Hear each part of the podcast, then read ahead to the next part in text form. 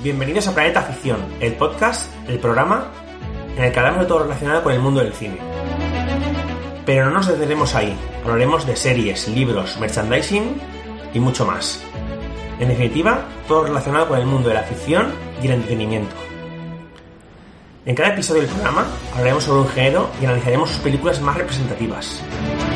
Debatiremos sobre ellas, su director, actores, curiosidades. Daremos nuestra nota y dónde se pueden encontrar para su visionado. Además, tendremos una sección para los flashes de actualidad, donde repasaremos brevemente algunas noticias destacadas del mundo del celuloide. También la sección Cápsula del Tiempo. En ella haremos un viaje al pasado para recordar acontecimientos importantes en el mundo del cine. Y finalizaremos el programa con el Club, un espacio donde los colaboradores hablarán sobre sus últimos visionados, recomendando o no pelis, series, libros y mucho más. Yo soy Fernando Díaz, número de cinecine.com, director de este programa. Despegamos.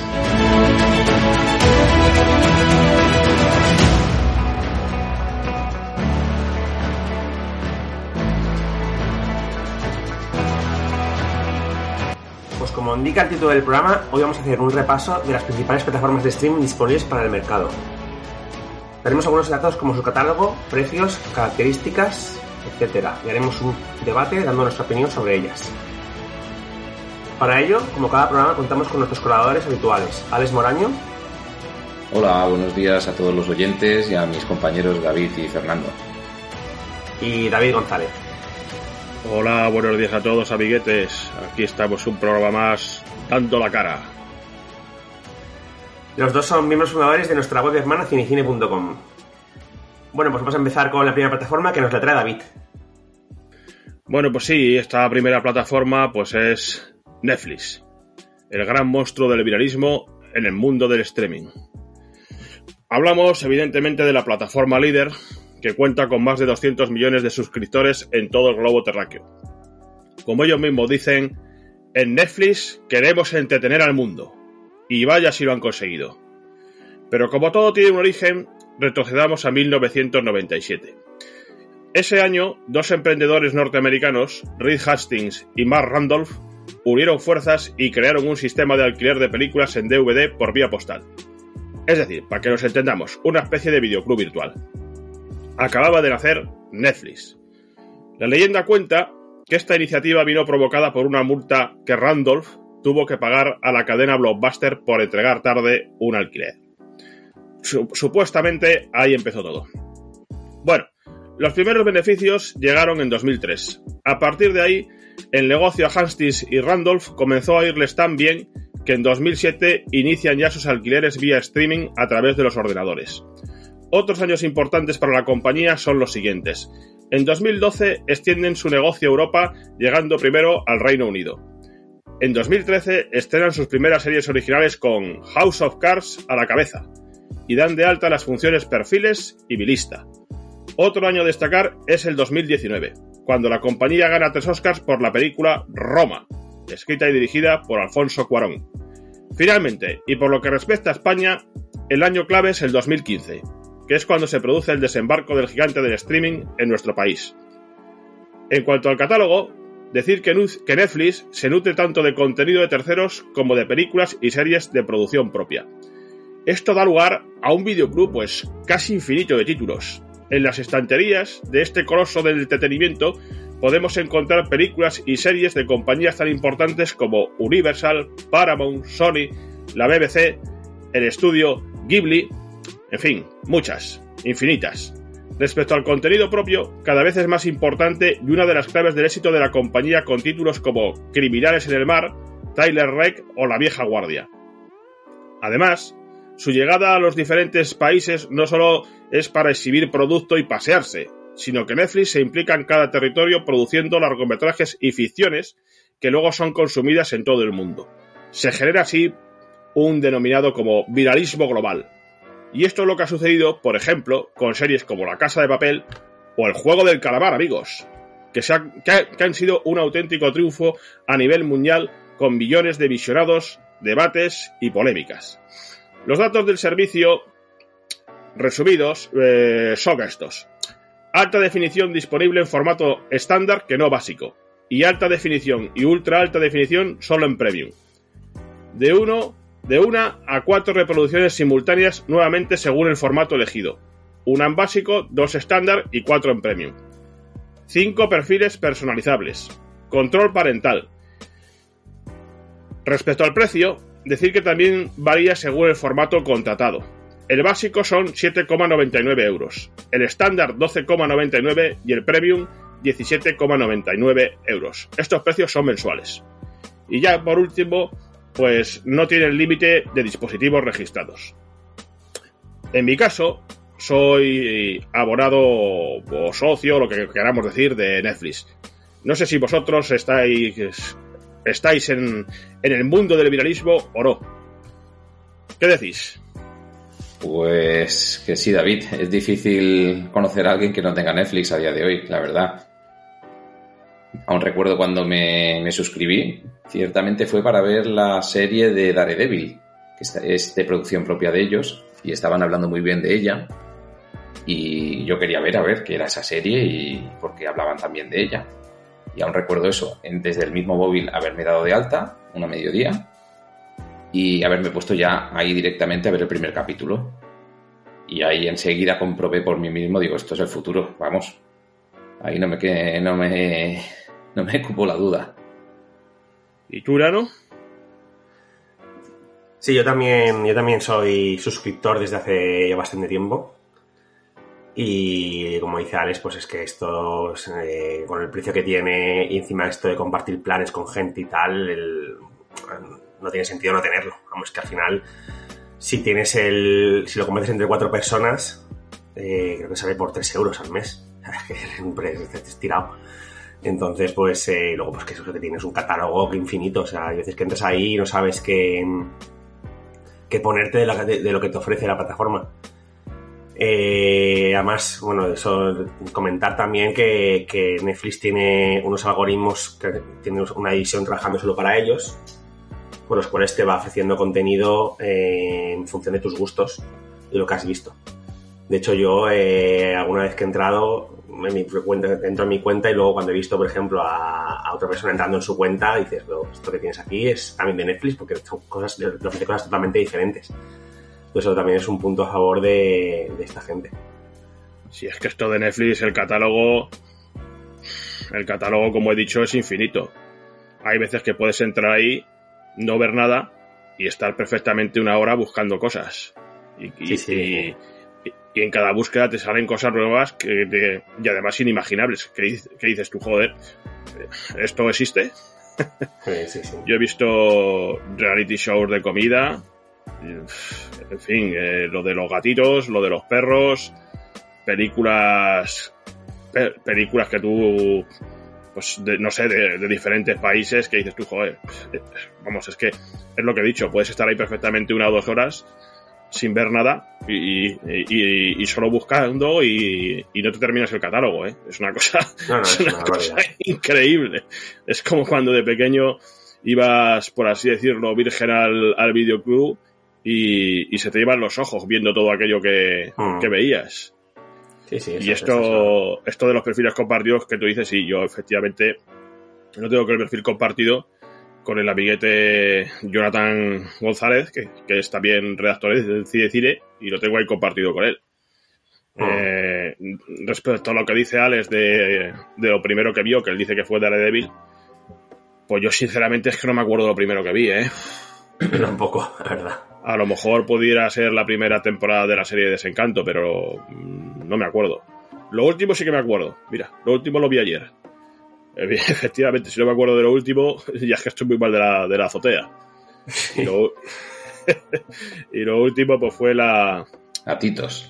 No, los gatitos ya. los gatitos los dejé tomando leche. Eh, lo último que vi fue ayer, que como digo, fue. A ver, a ver si me acuerdo del título entero. La calle del terror, parte 1, 1994. Que además la tenemos reseñada en la web. ¿Eh? Sí, yo se la he visto, es una trilogía que sale ahí. Sí. Entonces eh, me he planteado en este Halloween pues ver la trilogía entera y ayer vi la primera parte. Mm, está bien, está entretenida. además de lo que contáis, el, de lo- las recomendaciones que te hace, ¿eh? si os fijáis te dan hasta un porcentaje, por ciento, pone 90% de, de coincidencia contigo, te van dando un porcentaje y así puedes saber hasta qué punto Sí. más o menos puede gustarte. Digo, madre mía, es, es alucinante.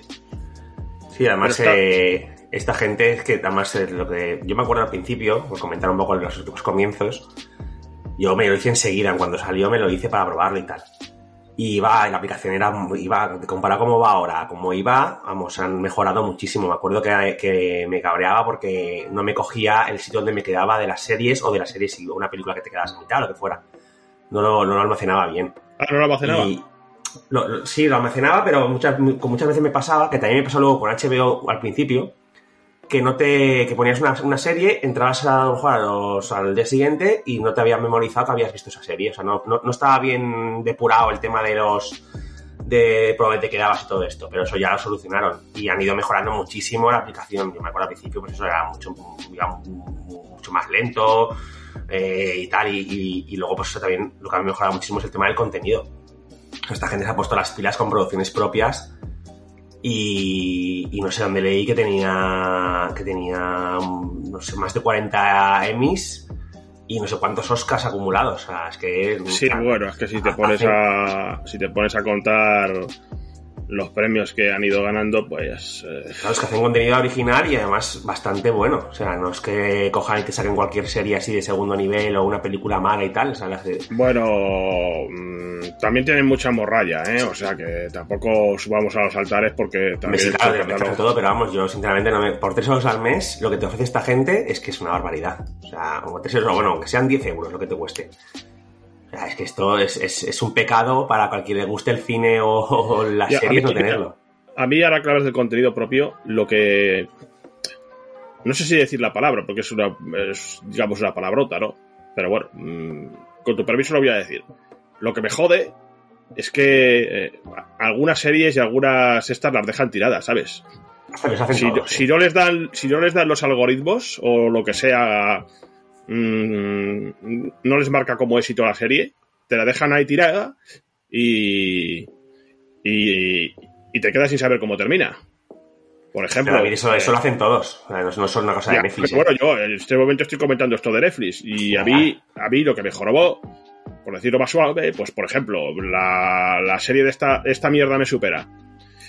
Eh, hicieron la primera temporada, que era además buenísima, y luego pues pusieron la excusa del COVID y no sé qué más historias, total, que ya no hay temporada 2.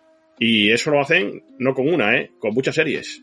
Recuerdo otra que tenían de superhéroes, que no me acuerdo ahora del título, mm, en el estilo de The Boys, pero era con superhéroes, eh, no sé si a mayores o adultos, pero también la dejaron ahí, después de anunciar la bomba en platillo, también la dejaron tirada.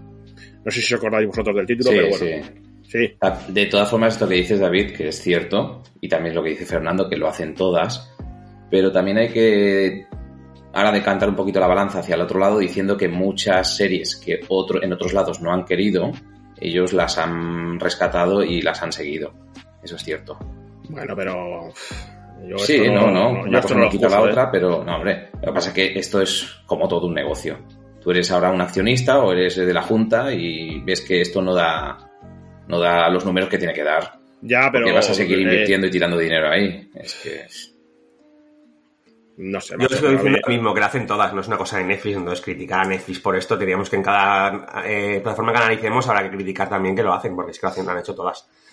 y cuando no les va lo que dicen, cuando no va bien la serie, o también, también puede ser por problemas de producción, que un actor te diga que quiere cobrar el doble, o que el director diga que ya no quiere seguir con la serie, es que eso no solo porque, yo creo que no solo también porque no de la, no de, no, no, no de los números de audiencia, sino porque salen eh, problemas y no siguen. Es que eso pues es normal también. Luego, si me permitís, eh, os comento un par de cositas que me han venido a la mente. Eh, al empezar con ellos tenía yo dos problemas, entre comillas, porque no son problemas, son tonterías, pero que me tocaban un poquito las narices. Me suscribí un día 17 o 18 y me cobraban cada día, el 17, cada mes, el 17 o 18. Y yo quería que me cobraran el 1 o el 2 o el 3 para tener todos los gastos un poquito más a principio de mes. y no se podía, no había manera. Me decían, desuscríbete y apúntate de nuevo el día 1. Yo pensaba, qué tontería. Ahora hay opción, si entras en la web, en tu perfil, de decir el día que quieres que te facturen. Si está varios días por delante, pues te cobrarán la diferencia. La verdad es que es un poco más o tontería, menos, pero, sí. pero está curioso. La verdad son como pequeñas mejoras. No, que lo que he comentado yo, han ido mejorando y se han puesto las pilas. O sea, yo creo que son gente que, pues, que, que cuida, cuida el producto y que Sí. no es que han hecho la plataforma y ahí, lo dejo. ¿sabes? O sea, claro, es que son un gigante. O sea, entonces tienen... tienen To- Total. Es el que, es el que marca el camino, el que ha ido tienen abriendo recursos para hacerlo, o sea, paso. eh.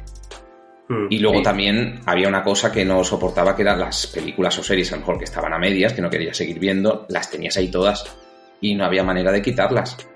Ahora sí que se puede, ahora le das a la, a la X y las quitas. Que es una tontería, pero también, la verdad, mm, entrar y tener 28 películas a medias, Claro, sí, sí. a no tener ninguna, quitarlas, pues la verdad que también. Lo que que dices, no quieres seguir viendo, que seguir viendo de ahí. claro, es que- Están puliendo, están puliendo mucho, han pu- está muy pulida ya la, la- la plataforma en sí y bueno, se nota que la van tratando con mucho cariño y mimo. Sí, no, está, desde luego, a día de hoy, es- yo para mí es el líder del mercado y de, y de contenido y de saber por cómo hacer las cosas. Veremos Sí, sí, el camino a seguir sin duda. Sí, sí, Bueno, sí, pues sí, ahora- toman las, las, las cosas, pero...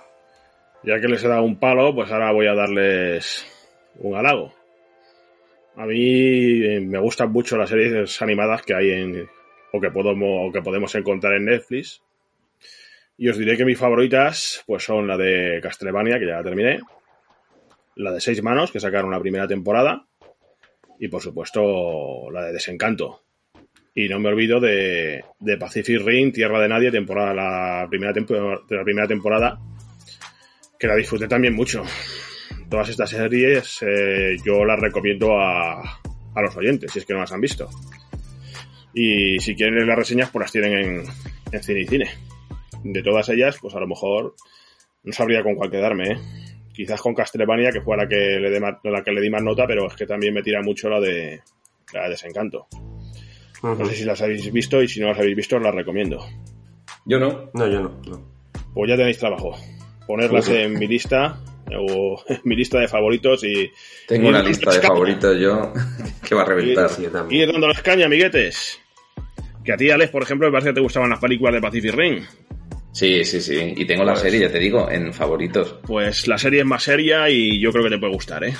Seguro. Yo es que así de animación, por ejemplo, bueno, y, y no animación, está mezclado todo un poco. Las dos temporadas de Love, Dead and Robots. Yo esa todavía Mm. no la he visto, mira.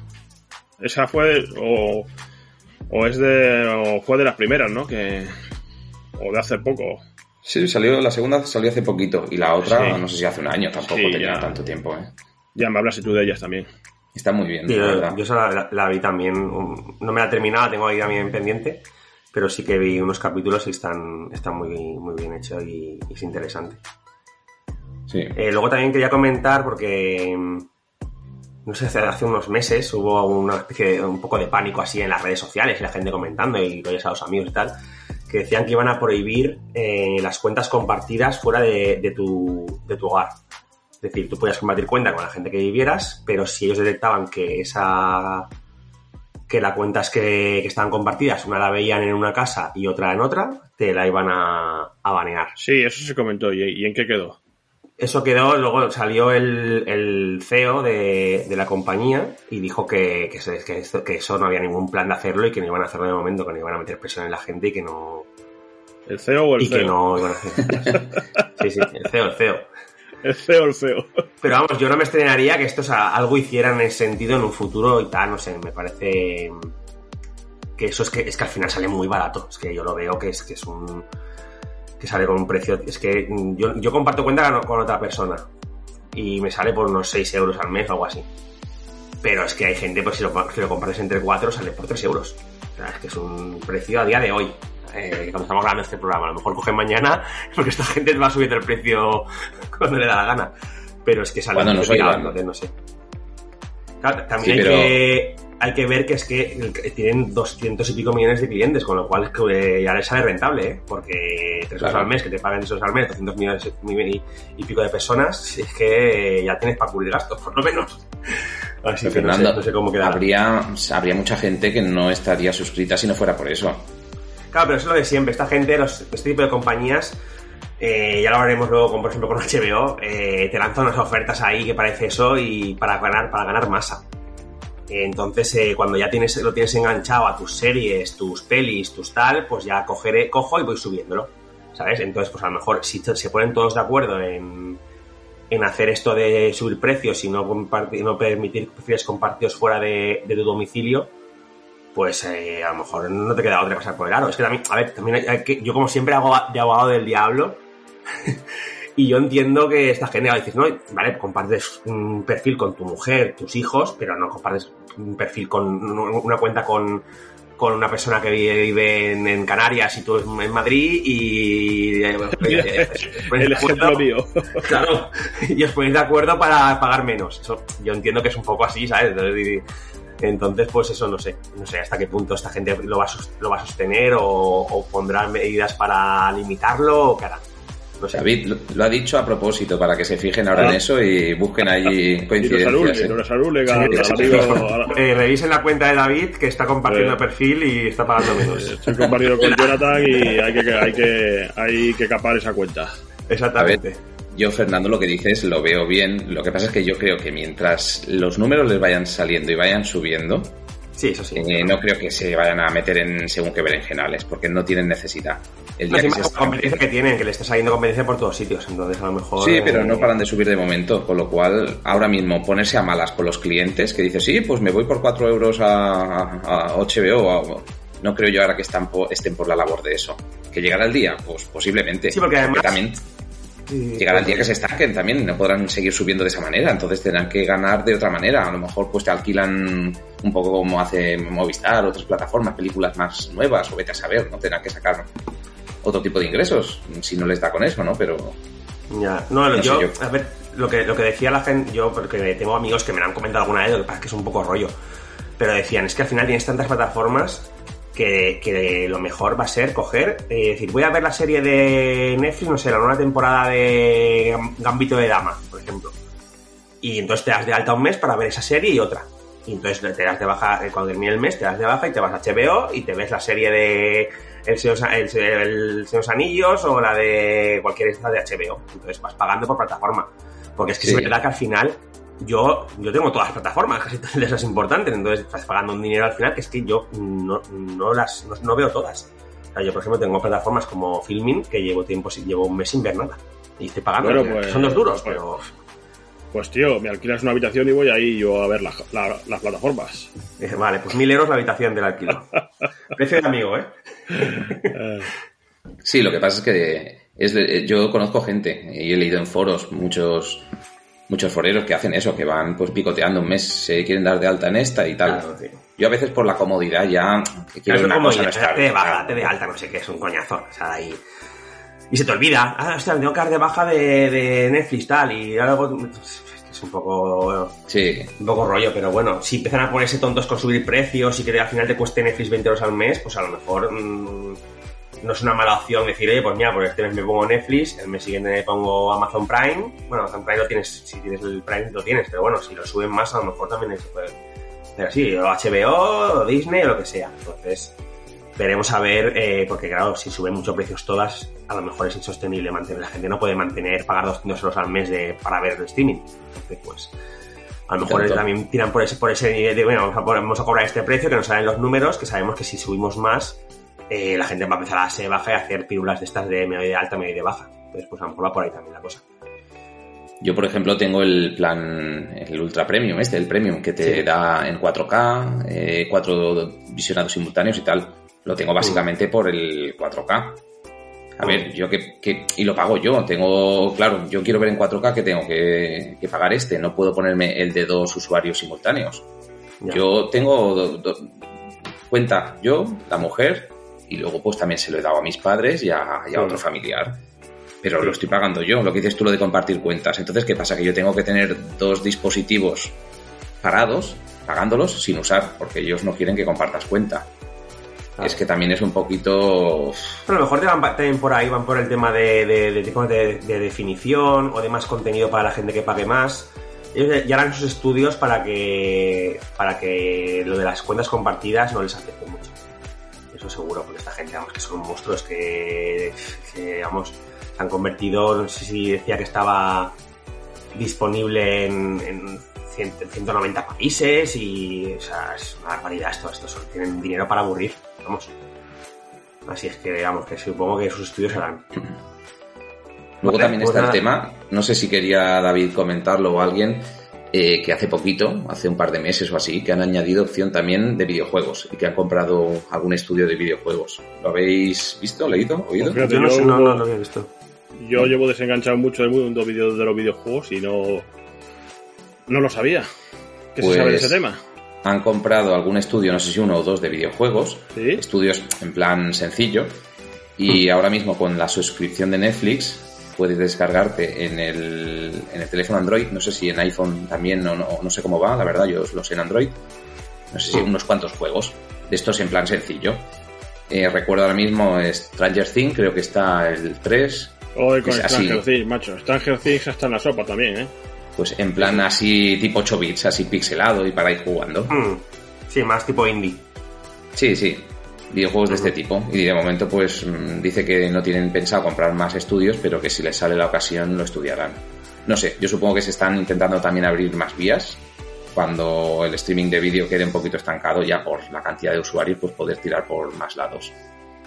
Esta gente se la sabe todas. Sí, sí, no, vamos, que eso tenía yo, es que esta gente, cuando llegas a estos niveles de, de una empresa de este, de este tamaño, tienen, propios, tienen sus propios departamentos de estudio del, ¿cómo se dice?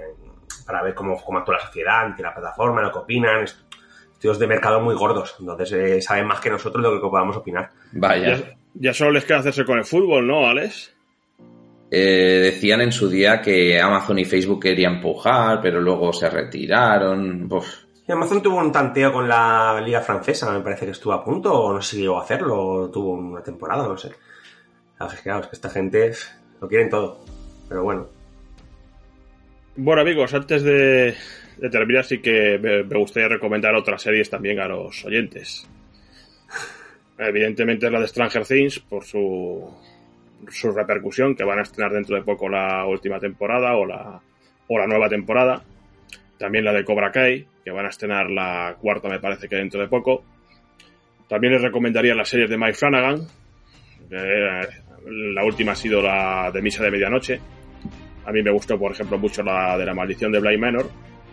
Y españolas, mm, yo me quedaría con Sky Rojo.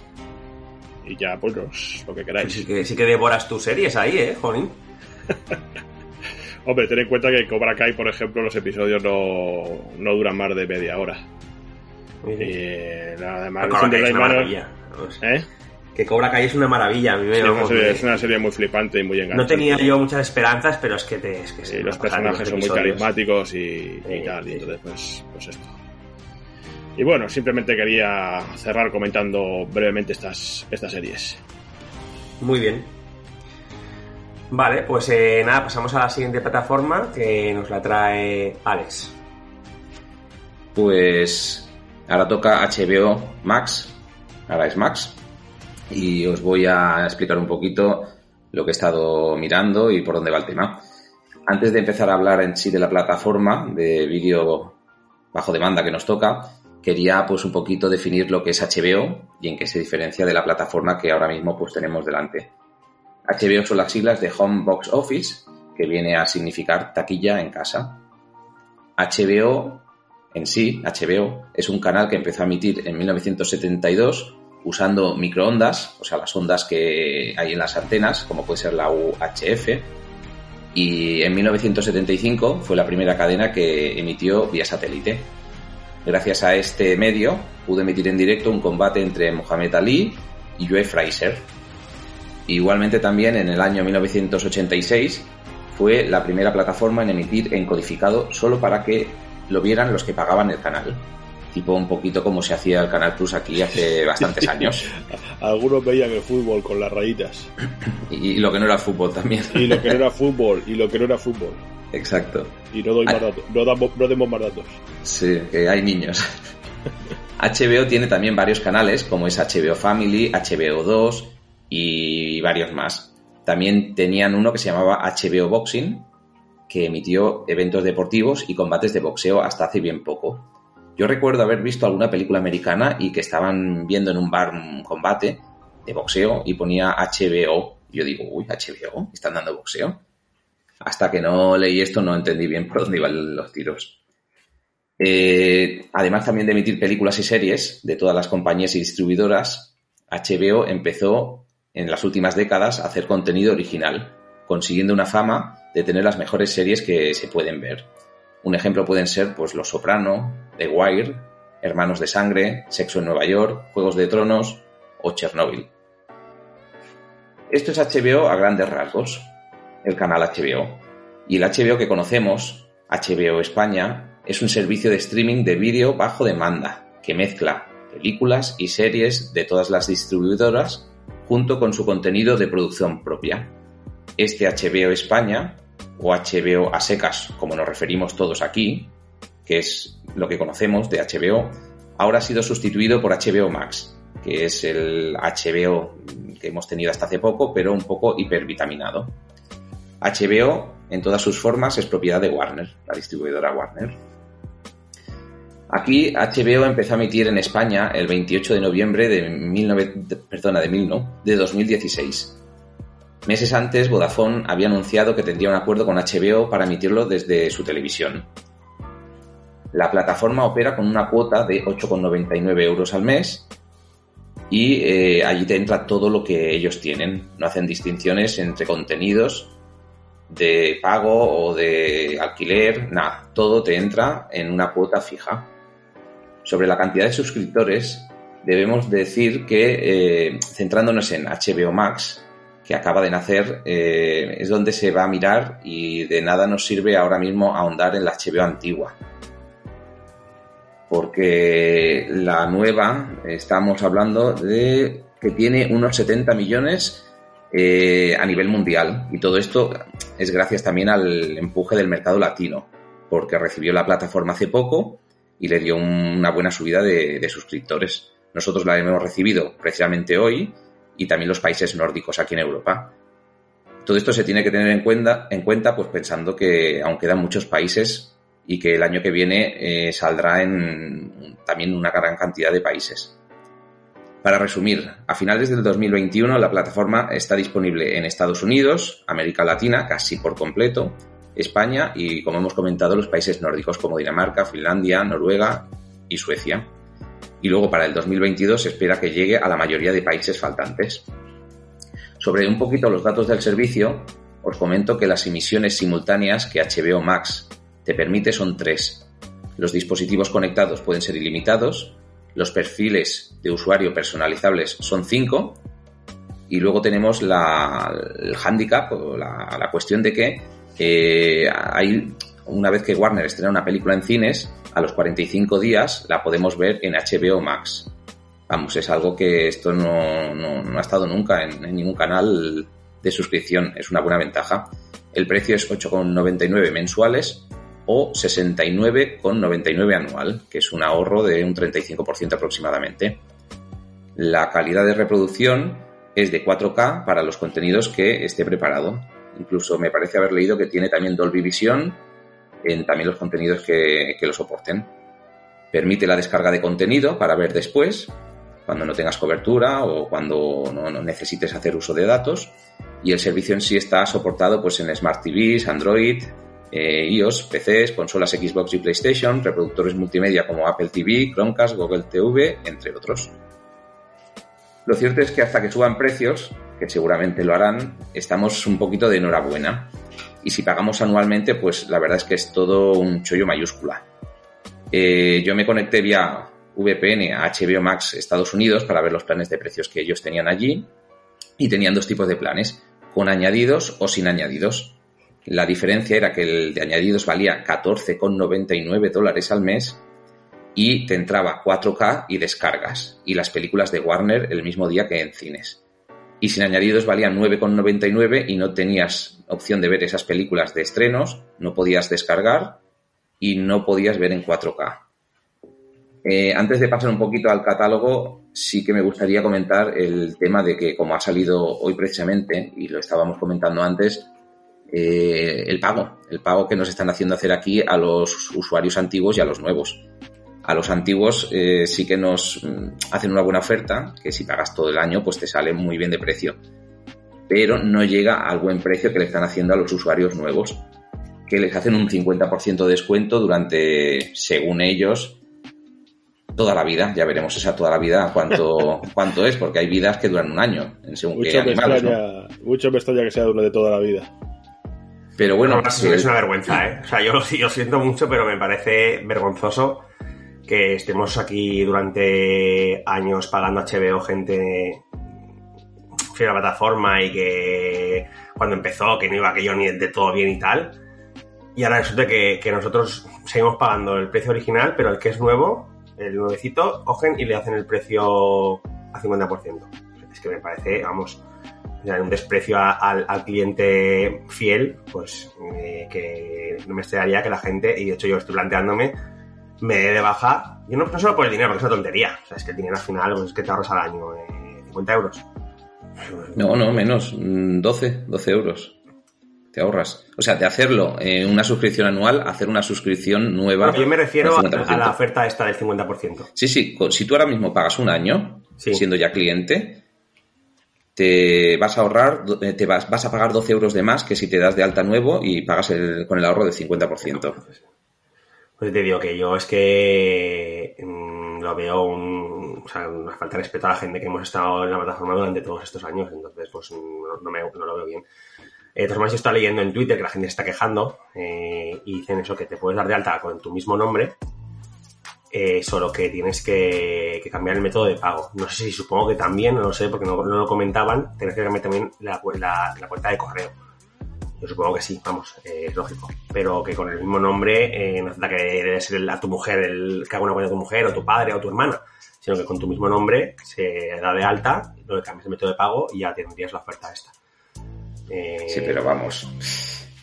Bueno, Que estos tienen un familiar en Movistar, que son los mismos que. La, la misma técnica que estos. Al nuevo se lo dan Sí, todo. claro, sí, sí. Al que lleva toda la vida le dan calabazas. Sí, sí, sí, es así. Movistar es más complicado porque ya tienes que darte de baja, estar sin internet unos días, eh, de, darte de alta con un familiar o con tu mujer o con tu pareja, lo que sea. Pero aquí pues es más sencillo. Si, si van a tocarte ahí mucho la fibra, pues coges y te das de baja y te das de alta del otro lado. Así es, pero bueno, eh, como siempre, haciendo amigos esta gente. Que no, desde luego, es, es vergonzoso. Por eso digo que, como has dicho tú, son unos impresentables, pero total. Sí, porque podía Ahora dar un detalle, un detalle. un- ah, Yo entiendo lo del precio, lo veo bien, pero ya- y los que teníais ya anteriormente esto, eh, os dejaremos a mitad de precio también durante seis meses, o, durante- o gratis dos meses, yo qué sé, y ya te quedas un poco más contento solo porque piensan en ti. Pero no, los que ya llevamos pagando eso nos fastidiamos y a la gente nueva, todos felices. Es que, bueno, Exacto. Sí, sí, Hay no, que no, pescar es nuevos peces. sí, sí, así es, pero bueno. Pues sí. Pues voy a seguir con lo que es el contenido en sí, Vale. el catálogo, que realmente es un poquito al fin y al cabo lo que más importa cuando contratas una plataforma. Porque por muy buena o barata que sea, si no tiene un buen catálogo, pues tampoco haces nada. Aquí vamos a comentar que si por algo ha destacado siempre HBO, ha sido por su contenido de producción propia, que se tilda como de la creme de la creme. Series como Euphoria, The Pacific, Hermanos de Sangre, The Leftovers, Ángeles en América, Los Soprano, The Night Of, Silicon Valley, Deadwood, Chernobyl, The Wire, Watchmen, Patria, Juego de Tronos, o películas como La Liga de la Justicia de Zack Snyder, Fahrenheit 451, The Wizard of Lies, Déjales hablar, pues tienen mucha tirada. También cuentan con documentales de alta calidad tales como A la caza de Bin Laden, Becoming Warren Buffett, Secretos de un sicario de la mafia, El último coche, Adiós a General Motor, Friends, La reunión, La vida según Sam, Spielberg, entre muchísimos otros. Pero es que a sus genialidades propias y a las películas y series de otras distribuidoras que tienen en su plataforma, ahora también se ha unido una avalancha al actualizarse de HBO a HBO Max. Y eso se nota en el fondo de catálogo de Warner, que ha sido pues siempre excepcional. Algo así como Disney cuando empezó a meter pues lo de la Fox bajo la sección Star. Por cierto, un gran hándicap para la plataforma es que, pues lo que he comentado antes, tirando la puerta abajo, Warner anunció que todas las novedades de cine llegarán directas a HBO Max tan solo 45 días después de su paso por la gran pantalla. Y sin tener que pagar nada, todo incluido en la suscripción. La animación para adultos también estará en la sección Adult Swim, con series como Ricky Morty, Robot Chicken o Primal. Y los más pequeños tendrán su espacio bajo la sección Cartoon Network, con series como Scooby-Doo, los Picapiedra, Tommy Jerry o La Hora de Aventuras, incluso Titans Go. Resumiendo, una plataforma que lo tiene todo para estar entre las mejores por todas las funcionalidades y mejoras que ha experimentado y por un contenido de los mejores. Aclarar que HBO, no sé si tú te fijaste, Fernando, pero realmente ofrecía un, las series y todo eran muy buenas. El catálogo era buenísimo. Pero ofrecía una, imagen horrible. No pasaba de alta definición y los negros tenían unos macro bloques horribles. Parecía eso que estabas jugando a un juego de PlayStation a veces. Decías, uy, esto es unas pixelaciones tremendas. Ahora mm, han usado un poquito la cabeza y nos han puesto ya, pues, todo como debe ser. Eh, no solo ya que sea 4K, sino que tienen eh, la tasa de refresco de, de, frame pues es la adecuada para que se vea mm. bien. Sí. Entonces sé que ha salido hoy, que no hemos podido probarlo mucho, yo he estado probando un poquito en la tele eh, películas en 4K que ahora mismo dicen que están migrando, sea que ahora mismo tampoco está todo el catálogo, que durante el día de hoy estarán migrando. Sí. Pero durante el día de hoy yo me lo espero hasta el 2022 que estén migrando. Sí, que están migrando sus historias, sí. Pero bueno, he estado viendo, por ejemplo, Matrix, he podido ver la que estaba en 4K y se ve muy bien.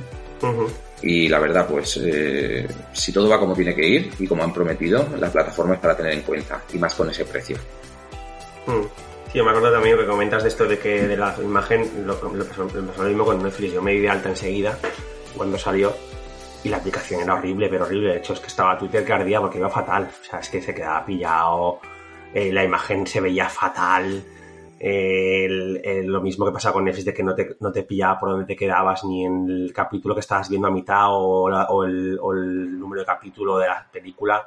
O sea, iba muy mal y también han ido mejorando mucho hasta llegar a un nivel aceptable en la aplicación actual. No he probado HBO más, la aplicación actual de HBO normal.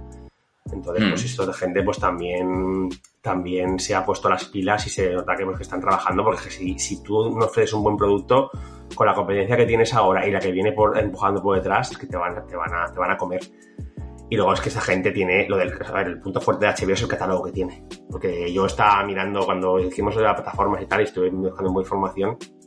Es que dentro de las 20 mejores series, creo que 10 o 11 eran suyas. O sea, de las valoradas de la gente, de las, de las 20, más de la mitad eran suyas. Que tienen unas series que es que tienen muchísima calidad.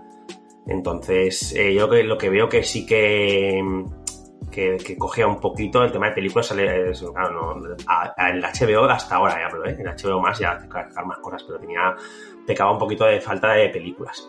Pero vamos, con todas las series que hay, vamos, que no te las acabas series. Claro, las series era, es que, bueno, Los Soprano, eh, The Wire, Juego de que también es suya, o sea, tienes, eh, tienes series para aburrir de, y de la calidad que tienen, o sea, muy muy, muy bueno, la verdad, en ese sentido. Se aguantaban por las series, básicamente, por el contenido, porque lo que es la calidad y la plataforma, que la HBO, mm. no la Max, la que había hasta ahora era horrible, no te permitía perfiles, se quedaba a medias y no había manera de quitar lo que estabas viendo allí. o sea, era prehistórica. La sacaron y no la actualizaron. Estaban empezando, sí, es que era muy mala, sí, la verdad. Es la misma que sacaron en 2016. Mm, actualizaban pequeñas mejoras internas y poco más. Entonces, mm. vamos. Y bueno, eh, lo que ya lo comentamos un poco en el pasado, en el pasado episodio, pero lo del tema de que saquen los, los estrenos eh, al mismo tiempo en la plataforma y en cines. Eh, ¿cómo, lo veis eso? David, ¿cómo lo ves tú? Aquí dicen que son 45 días, ¿no? Sí, sí, 45 días en, España aquí. En Estados Unidos son a la vez. Claro, pero el tema es que si son, aunque sean 45 días, ya el tiempo de cines te lo han, te lo han copado. Sí, te lo, han polido. Claro. Te lo han polido. A mí personalmente no me parece bien, pero bueno. Hmm. Yo creo que las películas son para ver en los cines. Hmm. Y para que estén en los cines, amortizándose en los cines durante un periodo de tiempo razonable. 45 días en España o ya mismo en Estados Unidos, pues ¿qué queréis que os diga? Que, es que la película ya la han quitado de cartelera. Que esto es un es, es, es, otro es otro golpe al cine.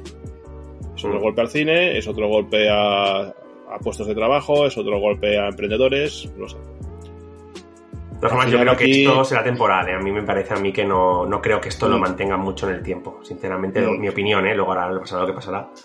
Pues Pero... yo, yo de temporal lo veo poco, ¿eh? Porque es que de hecho Porque si no, luego, temporal, ¿eh? ¿Qué harán los socios? Yo, es que yo me apunté porque a los 45 días tenía tal en Estados Unidos. No, no, es que yo me apunté porque la tengo ya mismo. Entonces, mm, pues. Además, eh, cuando lo anunciaron, lo de las películas fue temporal y fue por el tema. Creo que fue por el tema del COVID todo esto. Dijeron que era una cosa, venga, vamos a, vamos a ponerlo ahora. Sí, eso fue por el tema, eso fue por el tema del COVID. Y luego, se, eso, luego dijeron que lo iban a mantener, pero no sé, yo. Hay mucha presión también dentro de la industria de directores importantes y incluso de actores importantes. Eso que a ver, por ejemplo, Denis Villeneuve emitió declaraciones eh, bastante enfadado. Eh, ¿Cómo se llama nuestro amigo, la mente del realismo, Christopher Nolan?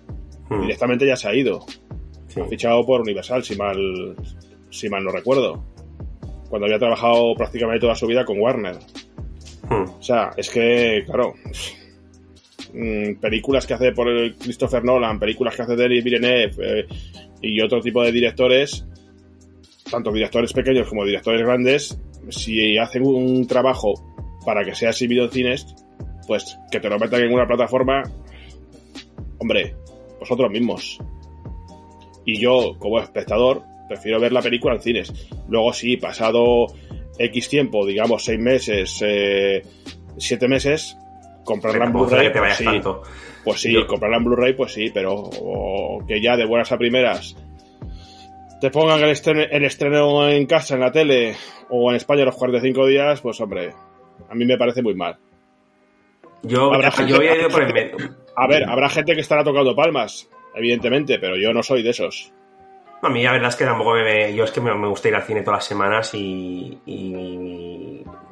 no es que no, lo A mí tampoco me gusta, sinceramente. Yo preferiría que hubieran hecho una, una, solución intermedia, que digas, mm, hago cine, dos, tres semanas, hago HBO mm, Max, eh, dos, tres semanas, un mes, un mes, un mes, y, luego ya lo quito y te vas a, Blu-ray, DVD y tal.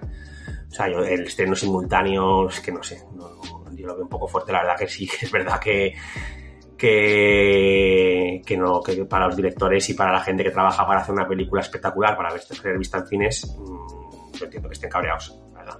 Al final es ponerle al, al público un grillete en el tobillo unido a la televisión para, o al streaming para que no salga de casa. Es un golpe de efecto para ganar suscriptores. Sabe que, que tienen películas de, que están en los cines. Soy más listo que nadie y me doy de alta en HBO más y no voy al cine. Pero ya, como ya comentamos en el anterior programa, es que el cine, el cine no es ir a ver la, no, es la película en sí, sino es el, es el, el, ritual de ir al cine, de ir allí, comprarte tus palomitas, de sentarte, de la pantalla, del usuario que tienes ahí, de o sea, a mí me gusta ir al cine. Claro, a mí me gusta ir al cine, que a veces que hay semanas que he, visto, que he ido al cine y he dicho, hostia, que vamos a ver, que vamos a ver. Eh, y porque hay cosas que no te gustan, pero al final vas y ves pues, lo que más te apañe y, es pues eso, pasarlo bien con quien vayas, con la, como la experiencia de ir. Entonces, pues, eh, no sé. Yo, yo, yo hubiera sido más partidario y que no me extrañe nada que esa solución intermedia la, la terminen haciendo, de hacer eso. La dejo un mes en cine, un mes en HBO y luego ya eh, la quito y ya se va a, plataforma, a la, plataforma de Blu-ray, DVD y tal. Eso yo creo que sería bien porque pues, sería bien porque dices, no, quien quiera verla en el estreno va al cine, tienes un mes para verla, y quien no quiera verla en el estreno, pues que te esperas un mes, pues que, que la, tener HBO más para verlo. Eso yo creo que así que, y no me extrañaría nada que lo pusieran, repito. A todo esto estaba pensando yo, a lo mejor es un debate o meterme en un tema que a lo mejor no toca, o a lo mejor sí toca, no sé. El tema es que si cuando estaba Netflix solamente, Netflix compraba, bueno, alquilaba películas a Paramount, a Sony, a Fox, a Warner y iba teniendo catálogo un poquito de todo. Entraban y salían. Ahora mismo Warner, supongo que sus películas se las quedará a ellos, no empezará a alquilar, pues no sé, eh, Señor de los Anillos, este, los otro, a nadie.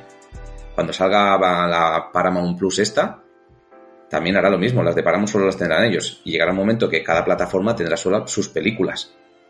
Hmm. Eh, estamos en lo que decías tú antes. Si quieres ver esto, te tendrás que ir aquí, darte de baja un mes, de alta. Llegará un momento que no dirás, ostras, aquí puedo verlo todo, no que esté todo, porque es imposible que esté todo, pero mm, si, hoy ver, pondrán eh, pues de Warner, mañana pueden poner de la Fox, no, no, cada uno tendrá la suya. Yo creo que esto que estás comentando, yo creo que al final, al final solo sobrevivirán las más fuertes. Mm, Habrá fusiones, lo que tú quieras.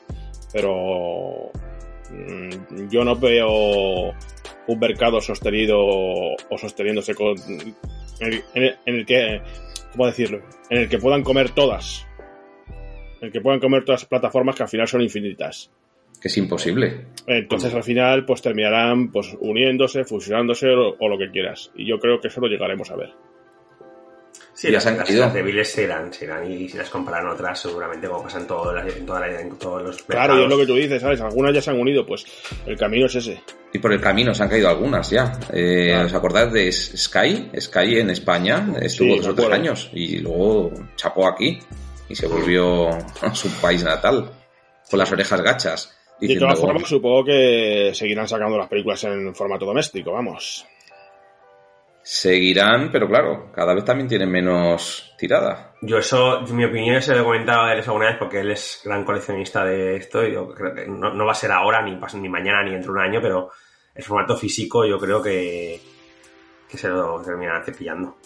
Vamos. Yo creo que cambiará de forma. Cambiará de forma las de colección, las coleccionistas habrán tiradas muy limitadas para los para los coleccionistas que Sí, seguirán coleccionistas, sí, comprando, posible que sí.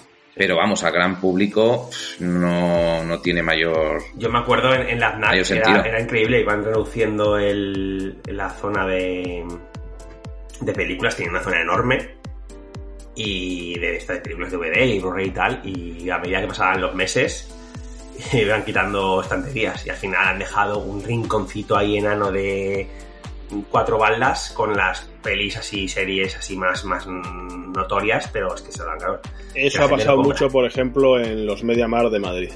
claro, sí, en todos los sitios, claro. Y en el corte inglés. inglés y tal, sí. Sí, yo lo puedo nada porque lo tengo al lado de casa y, y suelo ir mucho, pero era curioso eso, verlo cómo iban reduciendo la zona de las películas al final y yo digo que algún día lo terminarán quitando porque es que yo sinceramente, quitado de, de Alex, que sé que compra de, de coleccionista y tal, no sé si creo que tú también David compras algo, Sí, yo compro, Es que- pero de, coleccion- de coleccionista ya no, pero compro. alrededor mío no conozco a nadie que compre, a nadie, te hablo o sea, de amigos, lejanos, cercanos, familia, yo no conozco a nadie que compre ya. Amiguete. Alex, somos unos nostálgicos. Sí, sí. Así es, Una, una especie en peligro de extinción. así es. Unos dinosaurios. Pero bueno, mira, es lo que es lo que tocaba avanzando. Ya pasó con los videoclubs, ¿verdad? Claro, Pues pues sí. los videoclubs era todo físico y estas plataformas han comido los videoclubs. También se Mm. acabarán comiendo pues a la, a la venta. Al final va a ser todo virtual, hasta hacer el amor. Pues sí, de eso ya creo que hay, ¿no?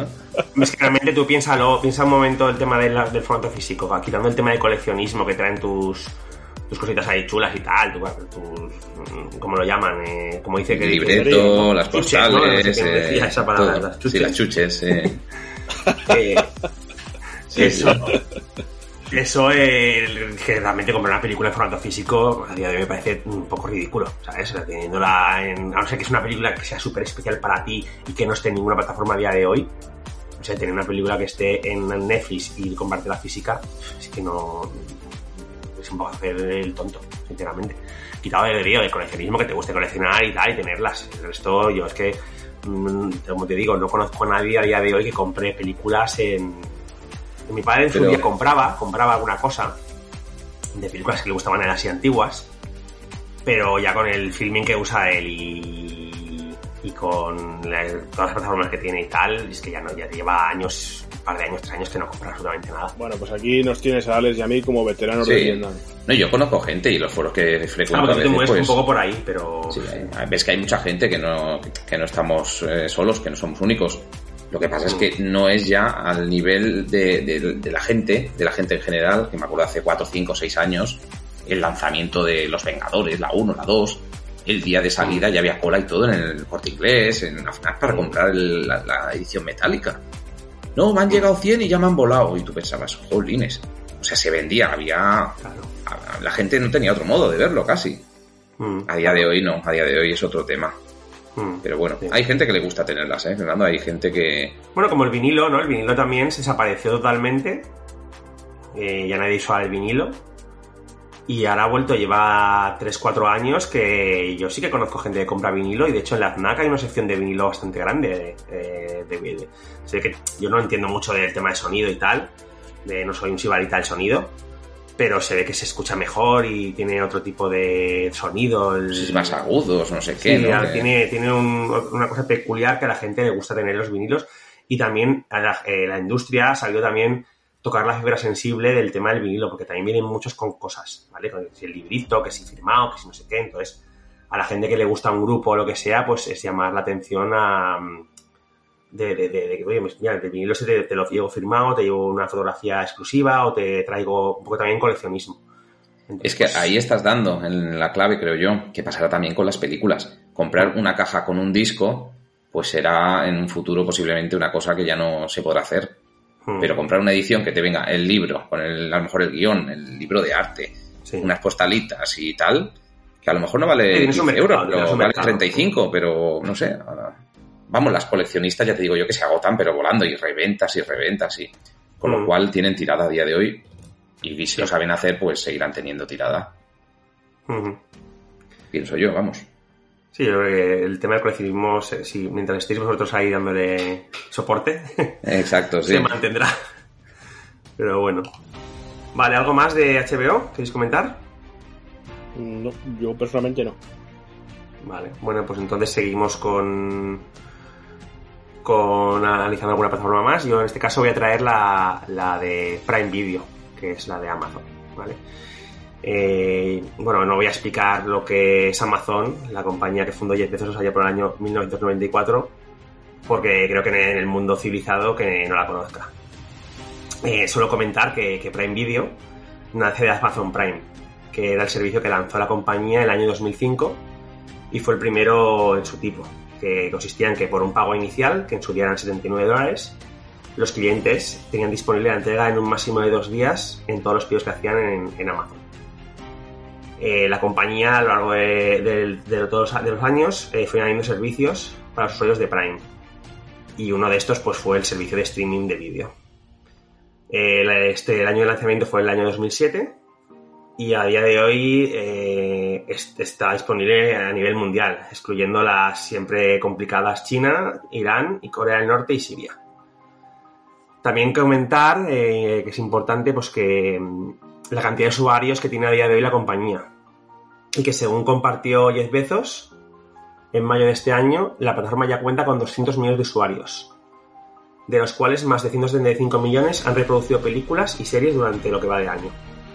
Es importante comentar esto porque, claro, eh, hay que tener en cuenta que, el Prime Video está dentro del servicio de, Amazon Prime. Entonces, pues podría ser que tú pagaras el Amazon Prime por tener el servicio de entrega rápida, eh, pero no usabas el Prime Video. Entonces, decir que, que, como comenta él, pues que la gente sí que ha reproducido contenido dentro de la plataforma.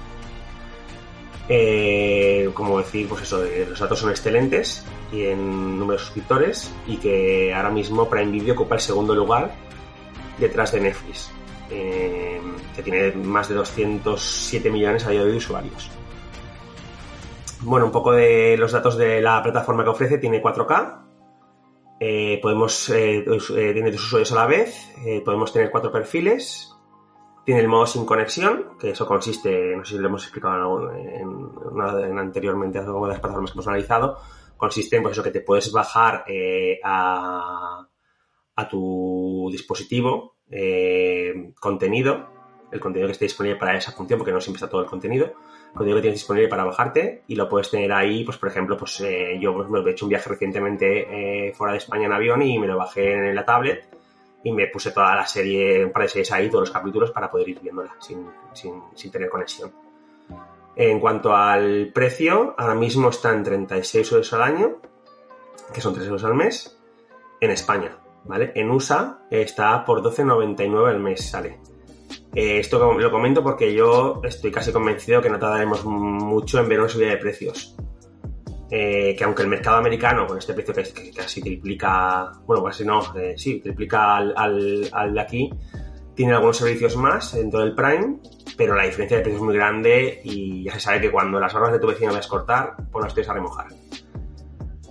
Eh, comentar un poco el catálogo que tiene, decir que se está multiplicando exponencialmente en los últimos meses.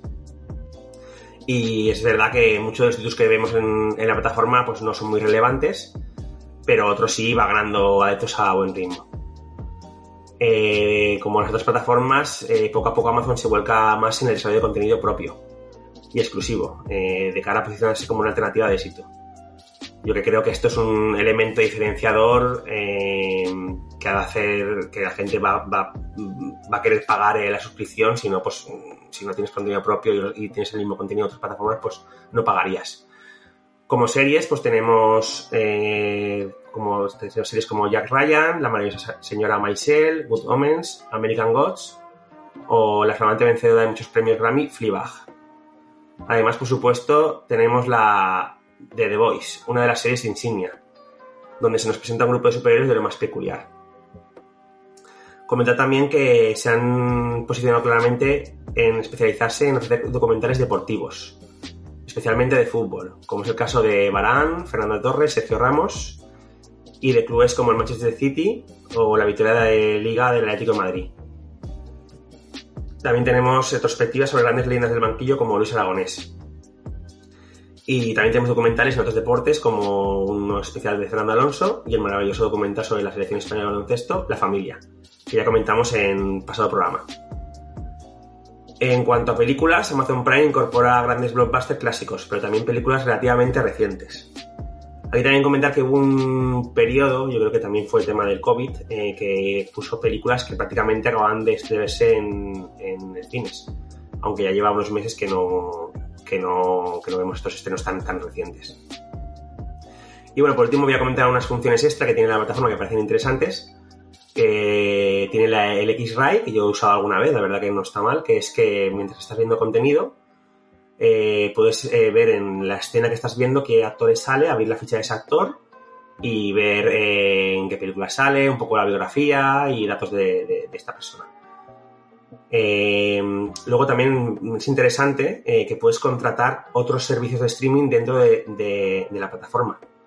Eh, como es el caso de Star Play, que saldría por pagando 4,99 eh, euros al mes, Fisole, que es esta plataforma de cine español, que te saldría por 2,99 al mes, MGM, Planet Horror, que sale bastante baratita, que son 2 euros al mes. Es decir, no tienes que, tener un montón de plataformas diferentes, sino que dentro mismo de Amazon Prime, si tú contratas estas plataformas, tenías el contenido disponible. Y bueno, por último decir que también, eh, que es una peculiaridad de esta, plataforma, tenemos disponible la función de alquiler, de alquileres de películas. Eh, hay películas que no, entran dentro del Prime, gratis, entre comillas, eh, sino que tienes que pagar el alquiler por verlas. Y bueno, eso es todo lo que traigo de Amazon Prime. ¿Vosotros tenéis este servicio? Alex, por ejemplo. Pues sí, tengo el servicio casi desde, bueno, casi no, desde que lo pusieron, ya que estoy de alta en Amazon desde que salió aquí en España. Sobre lo último que has comentado del alquiler, eh, comentar que yo hace poquito alquilé una y aparte de que creo que es el sitio donde más barato la encontré, pero posiblemente según qué película puedas estar en otro sitio, eh, es bastante cómodo. Pagas con tu cuenta de Amazon y tal y lo tienes bastante, bastante bien integrado todo. La verdad es que fue muy fácil y, muy rápido. Por curiosidad, ¿cuánto pagaste? Creo recordar, no me hagas mucho caso, pero no sé si fue un euro. Joder, ¿qué película era? o 2.99, algo así, ¿eh? La de Esfera. Esfera. ¿Te acuerdas que la, hablamos de ella en el segundo capítulo? no, el primero, en el primero. Pues eso, 1.99 o 2.99, ahora no recuerdo. Y ya te digo, muy bien, todo muy bien. ¿La calidad de la imagen y tal, que casi una película más antigua, era buena? No, estaba bien, estaba bien. Pero no era nada de 4K y nada de esto, ¿no? No, no, creo que estaba en HD únicamente y ya está. Mm, mm. No, no, los títulos, a ver, existen muchos masters en HK, en, perdona, en 4K, pero vamos, meter eso para según qué películas yo no creo que se líen. Ya, Ni estos ni nadie. Son muy sibaritas con el 4K, ¿no? ¿Quién? Vosotros, joder. No, yo no, yo no, ¿eh? Hombre, si tienes tele 4K se nota mucho la diferencia, ver en HD y en 4K. Se nota, claro. Queréis verles hasta los hasta el ADN a los... Los pelos de la nariz. No, pues no es ver nada, es simplemente que se ve todo en general mucho mejor y, y no solo la resolución, es también el, el bitrate, es todo. Es... Queréis ver ahí a los personajes encerados. No, Yo no no, soy tan pero... sibarita, ¿eh? No, eh, Bueno, Si bueno. está bien y si no, pues también me da un poco más. si- Siempre que se vea decente en HD, pues eh, o, o- o sea, pues bien. Que por soy- cierto, el- la- cuando pusieron el, el videoclub en, en Prime, que antes no estaba para alquilar y los nuevos canales y tal, al principio cuando salió solo estaba eh, lo, lo que tú pagabas del Prime y tenías acceso a todo. Sí. Pues aún recuerdo que cuando empezaron a poner, por arte de Birli Birloque, muchas Mm. películas que estaban para todo el mundo empezaron a tener candadito y... Sí, sí, yo digo, ostras, qué listos Sí. son. Claro, si tenían, me lo invento, no sé, los que tenían, pero 5.000 películas, pues a lo mejor mil y pico así del tirón empezaron a, a pasar a estar por servicio de alquiler solamente. hmm. Pero bueno, A lo mejor les eso- obligaría a la- las otras, mm, no digamos la distribuidora, que decir que a lo mejor tienen el derecho, pero luego si querías, si querías no, no, o sea, no tenerlo gratis en la- en- dentro del- de la plataforma, sino que te obligan a, a tener un alquiler. No creo, porque eso por algún acuerdo todas. de algo, no sé. Hay muchas como Netflix o tal que no, que tú pagas y ya está. Lo que pasa es que tú las, tienes por un tiempo. No sé si pagas por seis meses, nueve meses y luego cuando vence o renuevas o, o las sacas. Hmm, Entonces, pues ellos dirían, bueno, nosotros estas las renovamos, pero que las quiera ver, que las pague y ya está. hmm. Claro, a ver, tú tienes un videoclub que no puedes tenerlo todo. Eh, Si ellos tienen un videoclub que está como aquel que dice prácticamente todo, pues también lo veo lógico. Si tú quieres eh, pagar por algo que no está en ningún sitio, pues tendrás que pagarlo también. No pueden mantenerlo todo para todo el mundo gratis y en abierto y tal. Claro. Entonces, bueno, luego pues también eso. quería comentar que antes hemos hablado de fútbol y he estado buscando un poco, eh, un poco de información y decir que, que Amazon, lo que he buscado, he encontrado dos cosas de estos de Amazon. Una que es, tienen eh, la liga francesa, 8 de, ocho de los 10 partidos, y, eh, y luego también que hay rumores de que ha habido negociaciones con, con la liga de española para, para ofrecer también partidos a través de la plataforma. Eh, lo, que, lo, que, lo que he leído es que el Tebas le ofreció tres jornadas en exclusiva a Amazon y que estaban en negociaciones y que no había nada concreto y tal. O sea que no nos extrañaría también eh, en un futuro ver pero- fútbol en este, tipos de este, plataformas estas de streaming. Tres jornadas, macho. Eso es lo que dicen, ¿eh? rumores, no hay nada concretado. Tres jornadas de 38. No, pero Bueno. las otras tendrías que irte a pues a otro lado. Me acuerdo cuando le pusieron a Movistar unas pocas, a no sé quién tenía un partido, o sea, Sí, es que tenías que irte, sí. De todas formas, yo no tengo Amazon, pero el precio me parece muy competitivo y, y, y siempre estoy pensando darme de alta, pero no por el catálogo de películas y series, sino por la posibilidad de comprar a través de Amazon y que te lo traigan a casa y toda esta historieta. Creo que eso es lo más interesante de todo, ¿eh? Por lo menos así lo veo yo. Sí, sí, claro, por eso llevamos todos tantos años. Desde Claro. que salió, sí, sí. Y antes de que saliera ya comprábamos a Amazon de Inglaterra, Amazon de Estados Unidos, de Por eso Alemania, digo que Francia. yo creo, yo eh, no teniendo la plataforma, creo que eso es lo más, lo más atractivo. Que no te lo Sí, ofrece pues, Netflix, que no te lo ofrece Netflix, que no te lo ofrece HBO, por De ejemplo. todas formas, yo... Yo quiero tal libro, yo quiero tal película, yo quiero tal Funko. Pues vas aquí, vas a Amazon, lo compras, te lo traen a casa y oye, sin mover un, un dedo. De todas formas, lo que digo, subirán el precio, eh, como he comentado en... en- Bueno, pero siempre pueden el hacer como los de HBO, ¿no? Mm, gente nueva, pues a un euro. Sí, claro, es lo que querrías tú, ¿no? Seguro que estás esperando a que se haga una oferta de esas. El tío no está pagando de Amazon Prime, está haciendo una oferta y el día que la hagan, el tío el primero allí. Venga, este aquí. Venga, los pececitos nuevos de la pecera, pues un euro al mes y, y 50 céntimos al, al año. Yo lo dudo porque precisamente Amazon, mm, por algo que se caracteriza, es por tratar bien a los clientes y la atención al. Bueno, cliente. bueno, pero cuando se necesita pescado fresco, Sí, no creo. No creo que, que hagan una oferta a los de. No lo han hecho nunca, ¿eh? Llevan en siglos con esto del Prime y no han hecho nunca ninguna oferta a gente nueva. O sea que no creo que ahora se dediquen a hacer estas gamberradas como los de HBO.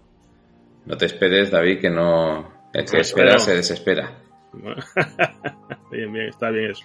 Eso que has comentado del X-Ray, ¿no era X-Ray se llamaba? Sí, era X-Ray, la, visión del Terminator o, lo, o, los medidores de poderes que se ponían en, bola de Dragon Z. Pues está, está muy curioso, es ¿eh? lo que dices tú. A veces digo yo, ¿quién es este actor? Sí, yo lo he puesto una vez también, sí. Pero es increíble cómo te los pilla todos los actores y en cada escena, ¿eh? Es algo... Este actor tiene 3.000 unidades de poder. Este otro tiene 4.000 unidades de poder en su filmografía. Exactamente. está muy bien, está muy bien, ¿eh? La verdad. Luego la plataforma también se ve muy bien, ¿eh? Creo que en un estudio que se, mm, que se hizo, ahora no me hagáis mucho caso, pero creo haber leído que después de, de Netflix, no, no sé si la primera que mejor se veía era Prime o la segunda, pero vamos, eh, que era de lo que mejor se veía, la que mejor calidad tenía. Porque cuando hablamos de 4K y tal, no hablamos solo de la resolución, es decir, hay 4K y 4K. Hablar de 4K de una y de otra no quiere decir que vayan a ser iguales. Hmm. Eh, hay que mirar muchas cosas, como el bitrate, por ejemplo, que es la tasa de datos que se reproducen pues en un tiempo, por ejemplo, en, segundos se mide, ¿no? Entonces, cuanta más información te dan por segundo, pues mm, mejor se ve la imagen, más cargada está. Entonces, eh, ofreciéndote un 4K, me lo invento, HBO Max y Prime, se puede ver mejor en Prime porque su película pesa más, te está ofreciendo más datos, mm, que también ocupan más megas, evidentemente. Entonces, de ahí a que, ¿recordáis cuando la pandemia, que se bajó la tasa de, datos? mucho tráfico, claro. Entonces, claro, para que no ocupara tanto y no saturaran tanto las redes, le dijeron a las, a las compañías de streaming que bajaran los datos de, de, envío y tal. Entonces em, sí que se notaba que se veía un poquito peor. Esta gente con lo de Amazon Web Service ya puede hacerlo bien, ¿eh? porque son tienen ahí unos servidores enormes y, vamos, tienen experiencia en, en llevar estas cosas. claro, claro. Sería un delito que con lo que tiene, teniendo Amazon Web Service no hicieran bien el tema de, de, la reproducción y, de, y del streaming y todo esto, vamos.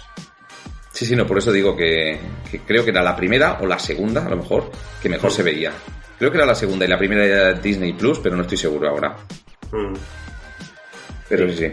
Lo que pasa es que a mí, lo, que me, lo que sí que es verdad que, que, lo que es la calidad de contenido de Amazon Prime, de las tres que hemos comentado hasta ahora, es la que más pobre lo tiene. Hombre, tampoco le puedes pedir el Olmo con lo que pagamos y tal. Ya, que es un añadido casi, ¿sabes? Un añadido. Las pilas. Hombre, por ejemplo, la de The Voice es muy buena. Es una, sí, tiene cosas buenas. Irán poco a poco sumando cada uno, pero que a día de hoy es verdad, y eso hay que decirlo. O sea, que, el, que lo que es la, el, contenido es el, más pobre de los, de los tres que de los tres grandes, así más grandes que hay ahora mismo. Eh, el catálogo más pobre es el suyo. No es una cosa para. Yo, lo uso, lo uso muy poquito, muy poquito de hecho, de recordando así lo último que he visto ahí ha sido la de The Voice. Y, no sé si alguna película así que dices, ¿dónde está esta película? Y al final acabas viéndola ahí. Pero es verdad. Pues, y luego también sacan, sacan alguna cosa nueva, así, alguna peli nueva que, que sacan, que la tienen ellas en exclusiva y tal. Pero vamos, que el resto supongo que irán mejorándolo, pero sí que es verdad que, pues, ahora mismo es el que menos tiene. Y series también tienen exclusiva, varias que están bien. Esa de, de Lore, o sea, tiene varias que, que están simpáticas. Y los documentales, como has comentado tú. Sí, el de Sergio Ramos, este, el otro, sí. Mm, sí. ¿Han sacado ahora ellos el de Geo, el docu-serie este? Sí, una de la policía, ¿no? Sí, que es, de ellos, es de Prime, ¿verdad? Sí. Sí, sí, O sea, que van sacando cositas y también cositas de aquí, en España y tal. O sea que... Mm, sí, bueno, poniéndose las pilas. Sí, sí, que no es que sea lo que dices tú, el que más tiene, pero bueno, poco a poco. Y cuando ya mm. tengan suficiente, dirá, señores, hasta aquí hemos llegado. A los nuevos un euro y a los demás 89 eh, todo el pack. Sí, sí, así será. Bueno, lo que no sé si, porque eso ya, de verdad es que no lo he mirado, eh, ¿te obligan a tener todo? O sea, en, Estados Unidos lo sabéis, si te obligan a tener, a pagar por el Prime entero o puedes pagar solo por el lo del vídeo. No tengo ni idea. Yo diría que te obligan a todo, que la, que la suscripción está todo, pero no te lo puedo asegurar al 100%. No, porque a lo mejor hay gente que no le, no le interesa lo del vídeo o no le interesa lo de los envíos y pueden pagar menos, pero vamos, si supongo que la gente pues te meterá todo y quien que y tienes que pasar por el aro. Hombre, aquí ya te digo que lo que dices tú llegará, porque aquí te están ofreciendo el Prime, los envíos, Lo de las fotos para subirlas en la nube también creo que limitadas. La música, que si bien no te ofrece el plan completo, pero ya te está metiendo también la música. Sí, sí, o sea, te va metiendo cositas y es muy poco dinero lo que te cobran por todo lo que te dan. Claro. Sí, no, o sea, aquí hemos, estamos, eh, no sé cuándo será, pero que nos van a subir el precio. Vamos, lo saben, lo saben hasta en China, aunque ahí no les dejan tenerlo. Cualquier día tenemos un correo. Estimado señor, Sí, sí. les informamos que bla, bla, bla. Ay, no creo que te suban tampoco una cosa, una, una barbaridad, depende de eso, de, de, de 36 a, a 90 euros, no creo que hagan eso. Pero que irán subiendo como ha hecho Netflix, venga, este mes te Eso, subo de eso es. 36 a 50. Y dentro de 6 meses, venga, pues que mira, hemos puesto esta nueva característica y te lo subo de Sí, 50 a rollo 55. Movistar o Netflix. Claro, sí, sí. Es que eso lo tienen estudiado, claro, para no pegarte el soponcio. A ver, Es que claro, te dicen, no, usted tiene que pagar ahora 120 euros. A ver, dices, hostia, pero si estoy pagado de 36, eso no lo van a hacer. Pero vamos, que te irán subiendo poco a poco, vamos, segurísimo. Ya la han subido un par de veces, creo. Aquí no sé Sí, si empezamos a eran 15 24, euros y luego a ¿eran 20. ¿no? 24? 24 puede ser que tuviéramos en hace unos años, un par de años. Yo creo recordar que empezamos a 14.95, pero no me haga mucho caso, y luego lo subieron a 20. Y luego no sé si de 20 a 30 o, o a Que, 36 por cierto, o algo así. sí. ¿Te acuerdas tú que hacíamos que... que, que- nos, nos lo hicieron a ti y a mí alguna vez que te pedías algún problema con algún envío y llamabas, es que no me ha llegado esto, no sé qué, y decían, no se preocupe, perdone por las molestias, pero le dejamos el- eh, este mes o seis meses gratis del servicio, no sé qué, ¿te acuerdas que alguna vez nos pasaba Sí, eso? sí, sí, sí. Y cuando tienes algún problema llamabas corriendo para preguntar, oye, es que mira, no me ha llegado cuando tocaba, y si te decían alguna, alguna, oferta de Sí, sí, esas. aquí unos miserables. Aquí eso ya rollo. hace tiempo, hace tiempo ya que no, que no, que no nos pasa, ¿eh? Ya no, no da no hasta pena. Da hasta pena, macho. Dices, joder. Qué lástima. sí, Se van a hundir. Sí, sí, los voy a hundir a Amazon con mis, con mis Exacto, regalos. Exacto, con tus historias, ¿no? Pero, bueno, pero la, la- lo cierto es que no, ya no nos inventábamos las cosas, era- teníamos problemas de verdad, de que no me ha llegado, me llegaba algo en mal estado, cualquier historia, y llamabas y te quejabas y enseguida te decían, no, perdón las molestias, no sé qué. Siempre a lo mejor mm, lo endulzabas un poco con, es que es el cumpleaños de mi padre, es un regalo, tal,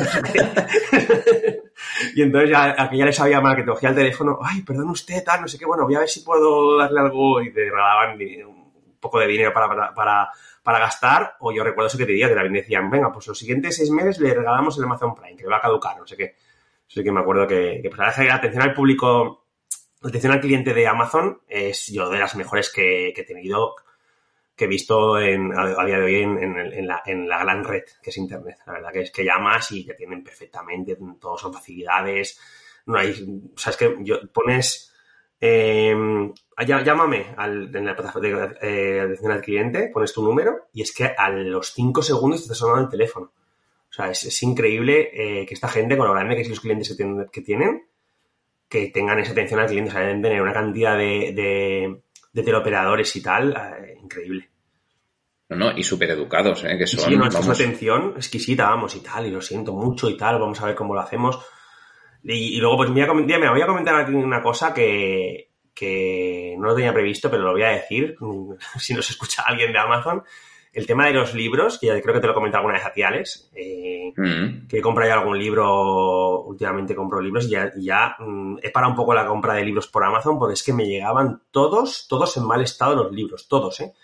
O sea, era increíble. O sea, yo creo que, eh, que hay gente que, como tienen estas facilidades de, de devolución de Amazon que no te cobran nada ni te preguntan nada si quieres, devolver- cuando quieres devolver algo, yo creo que hay por ahí mucho listo que se dedica a comprar libros, se los lee y los devuelve. Entonces te llega el libro, a mí me llegaba, me llegaba el libro, pero bueno, o sea, la tapa totalmente usada, las, las, las, hojas interiores que se O sea, te, llegaba de segunda mano. Sí, sí, de segunda mano totalmente. Y digo, pero bueno, esta gente no coge y, y, y cuando le devuelven algo lo revisa. Y digo, porque vamos, yo entiendo que tú tengas facilidades de devolución, pero si una cosa está usada, pues le dices al cliente que no, que lo siento mucho, pero no se puede devolver. Y luego, con temas de, de libros, yo, yo mm, daría un periodo corto de, mm, de devolución. Diría, mira, vale, devuélvemelo, pero tienes eh, cinco días para devolverlo. No, claro, como tienes un mes, pues claro, me lo leo y dentro de eh, 24 días te lo devuelvo y el libro ha hecho un desastre y me he leído el libro gratis. Entonces, eh, yo ya me, he quejado muchas veces y he tenido varios, encontronazos con ellos por, la atención al cliente por ese tema. Y ya, de hecho, digo libros que ya no compro porque es que fue una cosa, fue una temporada que me compraba libros y me llegaban todos mal. Y de hecho, en, Twitter yo lo puse y tal, y me contestó gente y estuve viendo que, había, que le pasaba muchísima gente y muchísima gente se quejaba de lo mismo, que los libros que no podía ser, que es claro, que llegaban todos en mal estado, yo quiero un libro nuevo.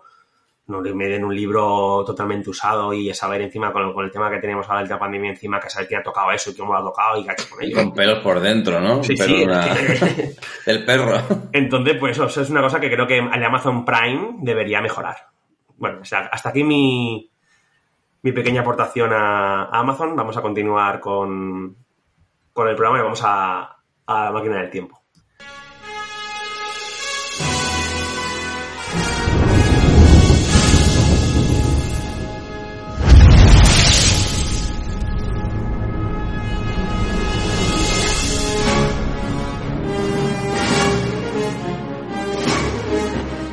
Estamos casa del tiempo y David nos va a traer un contenido muy interesante. Bueno, pues hoy en nuestro viaje al pasado no vamos a recordar ninguna película. En su lugar, vamos a repasar brevemente el origen de los templos de la sabiduría cinematográfica. Sí, amigos, hoy vamos a recordar los míticos videoclubs. Según cuenta la leyenda, el alquiler de películas nació gracias al norteamericano George Atkinson, un empresario que pensó que gastar mucho dinero en cintas de películas que luego podía alquilar sería una buena idea. Y vaya si lo fue, al menos durante un par de décadas. Atkinson comenzó promocionando su negocio mediante anuncios en prensa y abrió su primer local conocido como Video Station en Los Ángeles. Años más tarde ya tenía una franquicia con más de 500 establecimientos. Todo esto sucedió entre los años 1975 y 1977, cuando los sistemas VHS y Betamax empezaban a pisar fuerte. La idea de Atkinson pronto fue seguida por otros audaces hombres de negocios como David Cook, que en 1985 fundó la mítica cadena Blockbuster. Hablamos del gran gigante del alquiler de películas que llegó a controlar el 25% de la cuota mundial con más de 9.000 establecimientos. En España, los videoclubs llegaron a principios de los años 80 siguiendo el ejemplo norteamericano. Recuerdo que, por aquel entonces, comprar una película más o menos conocida en VHS te podía salir por unas 9.000 o 13.000 de las viejas pesetas. Así las veía yo en los anuncios de las mismas en periódicos como el ABC. En estas circunstancias, alquilar a un precio que oscilaba entre las 250 o 350 pesetas, evidentemente era la mejor opción. El primer videoclub que pisé fue en Zaragoza y era pequeñísimo, pero estaba repleto de títulos y mm, de títulos que yo fra- francamente no conocía. Eso sí, no tenía novedades. Cuando me desplacé a Madrid ya llegué a ser socio de hasta 10 videoclubs, incluyendo por supuesto el mítico Blockbuster. Durante la década de los 80 y el 90, el negocio estaba en su esplendor, e incluso la cadena Blockbuster lo llevaba más allá con infinidad de títulos, alquilando también videojuegos y poniendo a la venta todo tipo de chucherías, e incluso creó el buzón de entrega 24 horas para los más remolones. Pero todo tiene un todo tiene un principio y un final. En este caso, la muerte de los videoclubs comenzó a partir del año 2000 y fue provocada por diferentes factores. Entre ellos os puedo citar los siguientes: la bajada en el precio de venta de las películas, la aparición del formato DVD, la maldita piratería y las primeras plataformas de streaming como, por ejemplo, la ya citada anteriormente Netflix. Respecto a esta última, se da la curiosidad de que sus dueños ofrecieron a los directivos de Blockbuster su negocio de alquiler. Sin embargo, estos últimos se descojonaron en su cara. Sin duda, y viendo el devenir de los acontecimientos, terminarían llorando amargamente. Como llorando estamos todos cuando recordamos con nostalgia los inolvidables momentos que pasamos en estos míticos templos. Lugares sagrados para el cinéfilo clásico donde nuestra imaginación volaba al recrearnos con las imposibles carátulas de los cientos de títulos que pasaban delante de nuestros ensimismados ojos. Y esto, amigos, más o menos, y de forma muy breve, y si queremos chapucera, es la historia de los videoclubs. Yo, como he comentado, fui socio de varios de estos templos, de varios de estos míticos templos. En los mismos descubrí grandes películas, hice mis primeros pinitos cinematográficos y, y la llegada de cada fin de semana, la llegada de cada fin de semana era un evento, era un evento mitológico porque mm, te daban los padres unas 300 pesetas y te ibas al, al videoclub y allí echabas horas simplemente viendo carátulas y, y esperando que llegaran las novedades. Esperando que llegaran las novedades para que, que, que el miserable que las había que alquilado pues las devolviera y tú pudieras trincarlas antes de que las trincara el vecino. Sí, sí. Toda, toda una experiencia. ¿Qué me podéis contar vosotros? Tú seguro que has sido socio fundador también de algún videoclub, ¿eh? Porque tú siempre que tienes la palabra socio, tiene que ir fundador al lado, ¿eh, David? O sea, Hombre, que seguro que algún de estos has, has fundado, ¿eh? Poco me faltó, pero pero, ¿10 videoclubs has dicho? ¿10 videoclubs? Joder, más o menos, contando, pues Pero unos videoclubs. decir que, que tenías tarjeta, no que tuvieras una tarifa plana ni nada de esto. No, no, tenía tarjeta. Ah, vale, vale. Hombre, es que había, por ejemplo, eh, tal película no la tenían en este videoclub y, y- y te apuntabas al otro para sacarla y Ya me lo y así veo el tema. andando. Madrid en busca de una película. A ver, también quiero decir que no mm, 10, pues más o menos, y no simultáneos. Es decir, iba cerrando este videoclub y, y me apuntaba a, a otro nuevo. Así va el tema. El último que me apunté, pues no sé si fue. A lo mejor fue el Blockbuster. Porque que me sí pillaba, que- me sí. pillaba una buena caminata y creo que fue el último. Y allí por lo que pensado. Sí, Lo de, dime, las dime. tarifas, lo de las tarifas planas estas que había, vosotros lo Sí, a tener. alguna, alguna vez, alguna vez saqué. Eran como tarjetitas. Sí, Eran como tarjetitas que tú pagabas un bono sí. y entonces sí. te iban. Pagabas un bono que a lo mejor te reducía.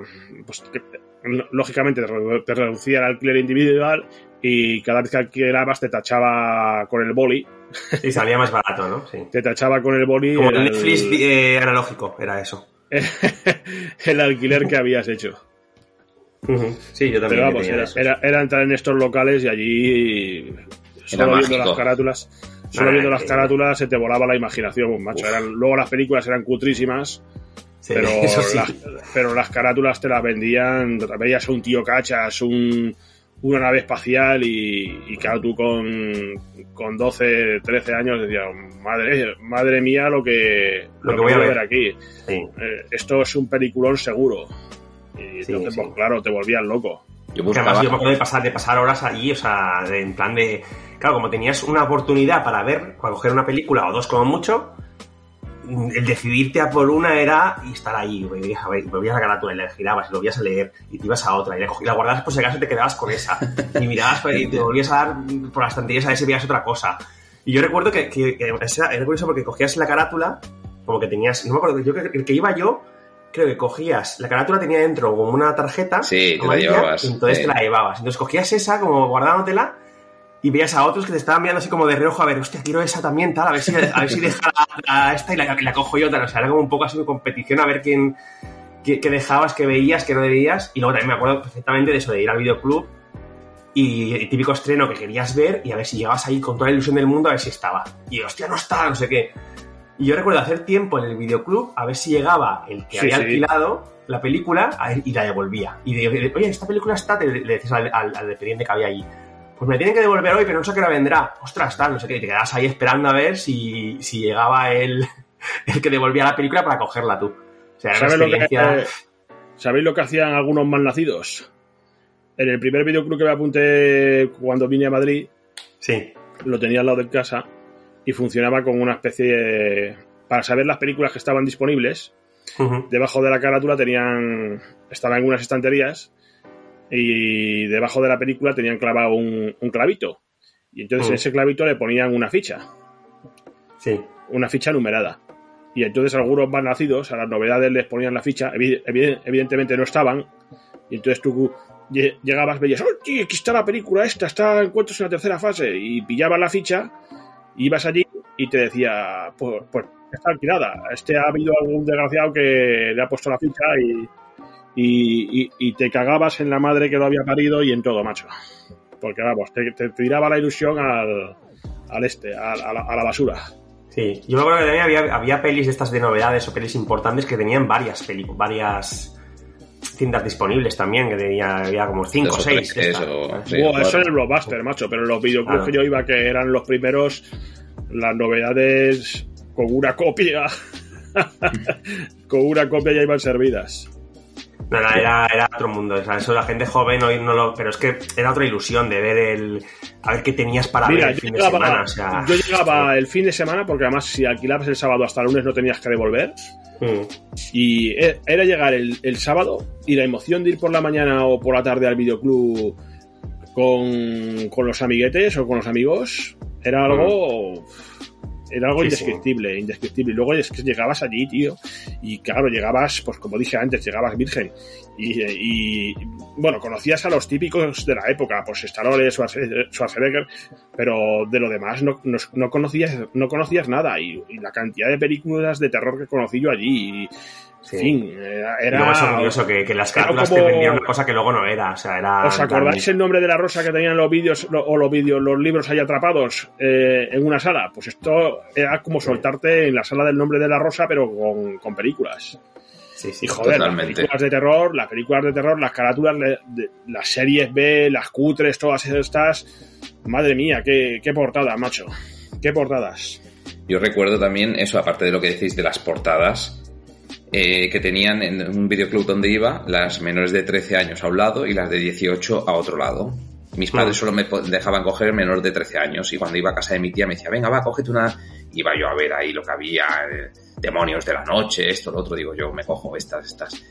Sí, Recuerdo sí, sí. también haber visto eh, cuando salió Alien 3 en VHS. Claro, yo no- estaba con la 1 y la 2 que no, que no vivía. Y cuando vi la 3, fui al del videoclub y dije, oye, digo, ¿me la puedes guardar cuando te llegue? Y ese fue el inicio de una gran amistad con el del videoclub. Yo le decía la película que quería y cuando le entraba el, tío quitaba la tarjetita y me la reservaba porque sabía que yo iba ese- eh, por la tarde a, a buscarla. Sí. Oye, cuando te llegue eh, esta me la guardas. Sí, sí, tranquilo, Alex. Y no había nada en aquel entonces como ser amigo del del videoclub. Sí, también tenía mi amigo del videoclub. Además, tuve luego el- uno de mis amigos de, de donde veraneábamos, de, teníamos una casa en el campo y tal, eh, trabajó en el videoclub y eso ya era un chollo, claro. Porque te, guárdame esta y cógeme esta y no sé qué y tal. Y te iba, guardaba y te guardaba lo que querías, que eso era una maravilla, llegar ahí y saber que tenías la película disponible. Pero bueno, la emoción esa de llegar al videoclub, a ver si la que tú querías está y, de- y el chafón de, ostras, no está la que yo quiero, tal, eso era también, era mítico.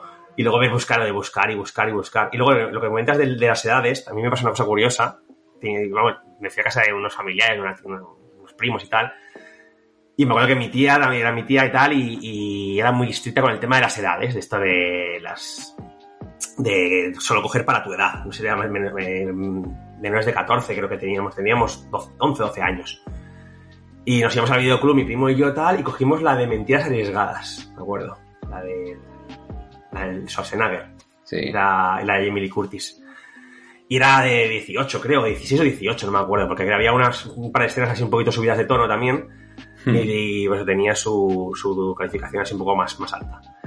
Y yo me acuerdo que llegamos a casa y y cogemos ahí Schwarzenegger, tal, te- vamos a casa a verla, tal, y, y, y vamos al cuarto donde veíamos las películas y de repente vamos a ponerla antes de que nos vea, tal, no sé qué, y tal, porque sabíamos que, era, que no podíamos coger esa. Y de repente mi tía, en la, mi tía en la habitación, a ver, a ver, tal, ¿qué habéis cogido? Ya, ostras, ya nos ha pillado, tal. Nos pide, no, nos coge la película y ve que da, da menos de 16 y dice, no, no, esto ya podéis ir a volver al videoclub a devolverla que no lo vais a ver. Y nos tocó ir al videoclub con el rabo entre las piernas a devolver la película sin verla, macho. O sea que eso también Vaya. experiencias de que hoy en día coge pues un chaval de estos de, ya ves tú, en Netflix va a estar mirando a ver si de menor de 16, de 14, no sé qué, vamos. Es que, Sí, sí, no, eran otros Eso, tiempos. Pero se eh, recuerda con cariño y con nostalgia todo eso, sí. Sí, además que es otra cosa, porque hoy tienes tanto- tanta cosa disponible Exacto, que yo creo que los chavales no tienen la ilusión de el esa ilusión que teníamos en, Sí. en un momento dado, eh, no, no, no la tienen, o sea, no la la tienen porque tienen tanto. Claro, ir allí y estar toda la semana a ver qué voy a alquilar en el videoclub. Y, y yo me acuerdo que además cogíamos, porque íbamos al sitio este donde veraneábamos y ya teníamos el videoclub del pueblo, estaba en el pueblo del videoclub. Y era en coger, no sé si cogíamos dos o tres películas, mis padres cogían las suyas y yo cogía las mías. Claro, eh, ellos tenían unos gustos y un tipo de cine y yo tenía otro.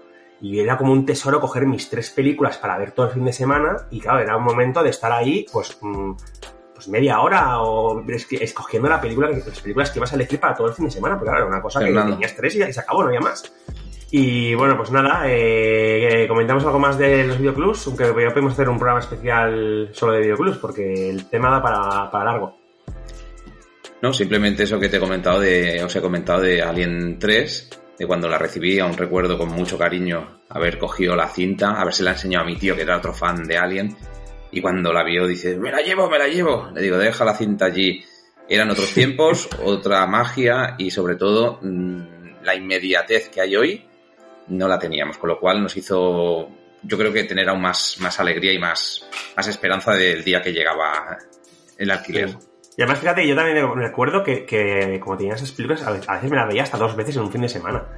Que eso, porque tenías a lo mejor en la película, yo qué sé, la última de Indiana Jones y la decías un viernes, la veías el viernes por la noche y te la volvías a ver el sábado por la tarde y a lo mejor hasta el domingo, ¿sabes? Y eso hoy en día, tú explícame a mí que tío de 18 20 años a ver dos películas seguidas porque le gusta y tal. Exacto. Eso que dices, es otra época, otro, otra forma. Y de verdad que yo, es, un poco mm, nostálgico y, una pena porque realmente la ilusión esa eh, sí que es una cosa que yo creo que todos los niños tenían que vivirla. Y en día ni con esto, ni con los videojuegos, ni con nada. Imposible. Lo tienen, porque tienen tantas cosas que es que les da igual. Cogen el videojuego, lo ponen, no les gustan las dos primeras pantallas y ya me voy a lo borran y se descargan otro. Exacto. O sea, no. Y antes cogías un videojuego y te pasabas, veías hasta las, las los trucos que había, a ver si había, otros, otras, otras eh, fases escondidas. Rebuscabas mil cosas, le dabas mil vueltas al videojuego, o sea, era, lo vivías y hoy en día por eso no está. Pero bueno, una pena. Totalmente. Es una pena, pero. Hmm. Pues seguimos con. Vamos a seguir con. repasando las plataformas de streaming. Bien, pues eh, a ver, Alex, ¿qué, no, ¿qué siguiente plataforma nos traes? Quería hablar de Filmin. Filmin es la plataforma por excelencia de aquí de, España, junto con su día cuando salió Wacky, TV, y vamos a hablar sobre ella. Filmin empezó en el 2017, que fue su fecha de lanzamiento, y tuvo un relanzamiento nuevamente en el 2010. Los países donde está disponible Filmin es España, Portugal a través de Filmin Portugal y en México a través de Filmin Latino. La historia es la siguiente. Filmin empezó su andadura al mismo tiempo que Netflix en Estados Unidos, sobre el año 2007. José Antonio de Luna, Juan Carlos Tous y Jaume Ripoll se unieron para dar a luz la plataforma que estaba gestando desde hace tiempo. Lo cierto es que todo el mundo que los oyó lo que iban a hacer se llevaron las manos a la cabeza. Yo también recuerdo haber pensado que era una idea rematadamente mala. ¿Quién iba a pagar por ver algo que estaba gratis en Internet? Esos años eran propiedad de las descargas y casi nadie supimos ver el potencial que tenía esa idea. ¿Podía ir mal? Pues seguro que sí. Quizá hasta tenía más papeletas de ir mal que bien. Pero mirar por dónde que no fue mal a la larga. Y digo a la larga porque al principio estuvieron años sin local, sin infraestructura, sin cobrar los socios casi nunca. Unos inicios realmente duros explican que cuando buscaban financiación y explicaban su hoja de ruta, las distribuidoras se llevaban las manos a la cabeza porque Internet era sinónimo de piratería, era territorio comanche, no pirata total, y no se entendía el concepto de ver algo de manera legal en Internet. Ellos estaban haciendo algo pionero en la industria. Gracias a los socios fundadores que creyeron en ellos y les dejaban los derechos, distribuidoras como Cameo, Golem, Tornasol, Wanda, El Deseo, Continental, Vértigo y Avalon. Y sobre todo a las ayudas europeas al sector que confiaron en lo que estos tres pioneros estaban haciendo y en el 2009 con el proyecto Media se les ayudó a salir adelante. Como el mercado estaba saturado, como el mercado está saturado pues, de gigantes que se pelean por producciones de renombre de Hollywood y tienen millones para invertir en contenido propio, Filming, con toda su modestia, debía tirar por otro lado y se ha centrado de siempre en el cine que conocen, que es el cine de autor, el cine europeo, el cine de festivales y acuerdos con mayors, pues como el, entre comillas reciente con la Metro Goldwyn Mayer. De hecho, es de donde vienen los, socios fundadores de este mundillo, un poquito del cine de autor y, más cine eh, europeo. La cantidad de usuarios que tiene Filmin no se sabe, porque en ningún momento ellos han dado cifras. Dicen que mientras los demás no den cifras oficiales, que ellos tampoco las dan. Pero se viene a calcular que tienen sobre el 7% del pastel del streaming en España. Los datos del servicio son los siguientes. Emisiones simultáneas tienen dos, dispositivos conectados puedes tener cinco, perfiles de usuarios personalizables uno. Es un atraso, en pleno 2021 solo poder configurar un perfil en, HBO pasaba igual hasta que llegó HBO Max eh, recientemente. Los planes de precio son 7,99 mensuales sin tickets o 14,99 con tres tickets. Si pagas anualmente, el precio sale por 84 al año sin tickets y 120 con 25 tickets. Los tickets son para ver películas que llevan un diamante y son películas pues que no entran en el, catálogo inicial con la tarifa plana. También comentar que en plan de precio mmm, se puede conseguir, suelen hacer cada año una promoción para el Black Friday que en vez de 84 anuales viene a salir sobre unos 65 o algo así. Yo lo conseguí así el año pasado y creo que Fernando también, ¿verdad, Fernando? Sí, sí, lo cogí. También lo pillaste así, ¿no? Sí, sí. La calidad de reproducción, el tope está en la alta definición, no tienen contenido en 4K. No sé, alguien me comentó que había alguna película y tal, pero vamos, que no, que ellos llegan a la HD y punto. Eh, la descarga de contenido está limitada a algunos contenidos en concreto, para ver después. Y es lo que os he comentado, que tienen un acceso a una gran cantidad de, de contenido para ver por el, por el precio, pero que también existen ciertos títulos que llevan un ticket y que se deben comprar con, con tickets, aunque tengas la suscripción en el servicio. Y luego también está el tema de que cualquiera puede alquilar una película en filming sin necesidad de estar suscrito al servicio. Es como un videoclub en el que pagas ese alquiler y la ves, tienes 72 horas para verla. El servicio está soportado en Apple TV, Smart TV, Chromecast, televisores LG, Samsung, Sony, también en Amazon Fire TV, dispositivos Android TV, Vodafone, ordenadores eh, Windows, Chrome, Mac OS, eh, móviles Android, eh, también hay iOS y PlayStation 4. No sé si no he mirado en Xbox, pero en su web solo pone PlayStation 4. Sobre el catálogo, comentar que Filmin empezó con cerca de 300 títulos para alcanzar casi los 15.000 que debe rondar hoy. El catálogo de Filmin está compuesto principalmente, y como hemos comentado, por cine de autor, cine independiente, cine de festivales que a veces se puede ver en Filmin durante unos días, y cine europeo muchas veces en versión original subtitulado.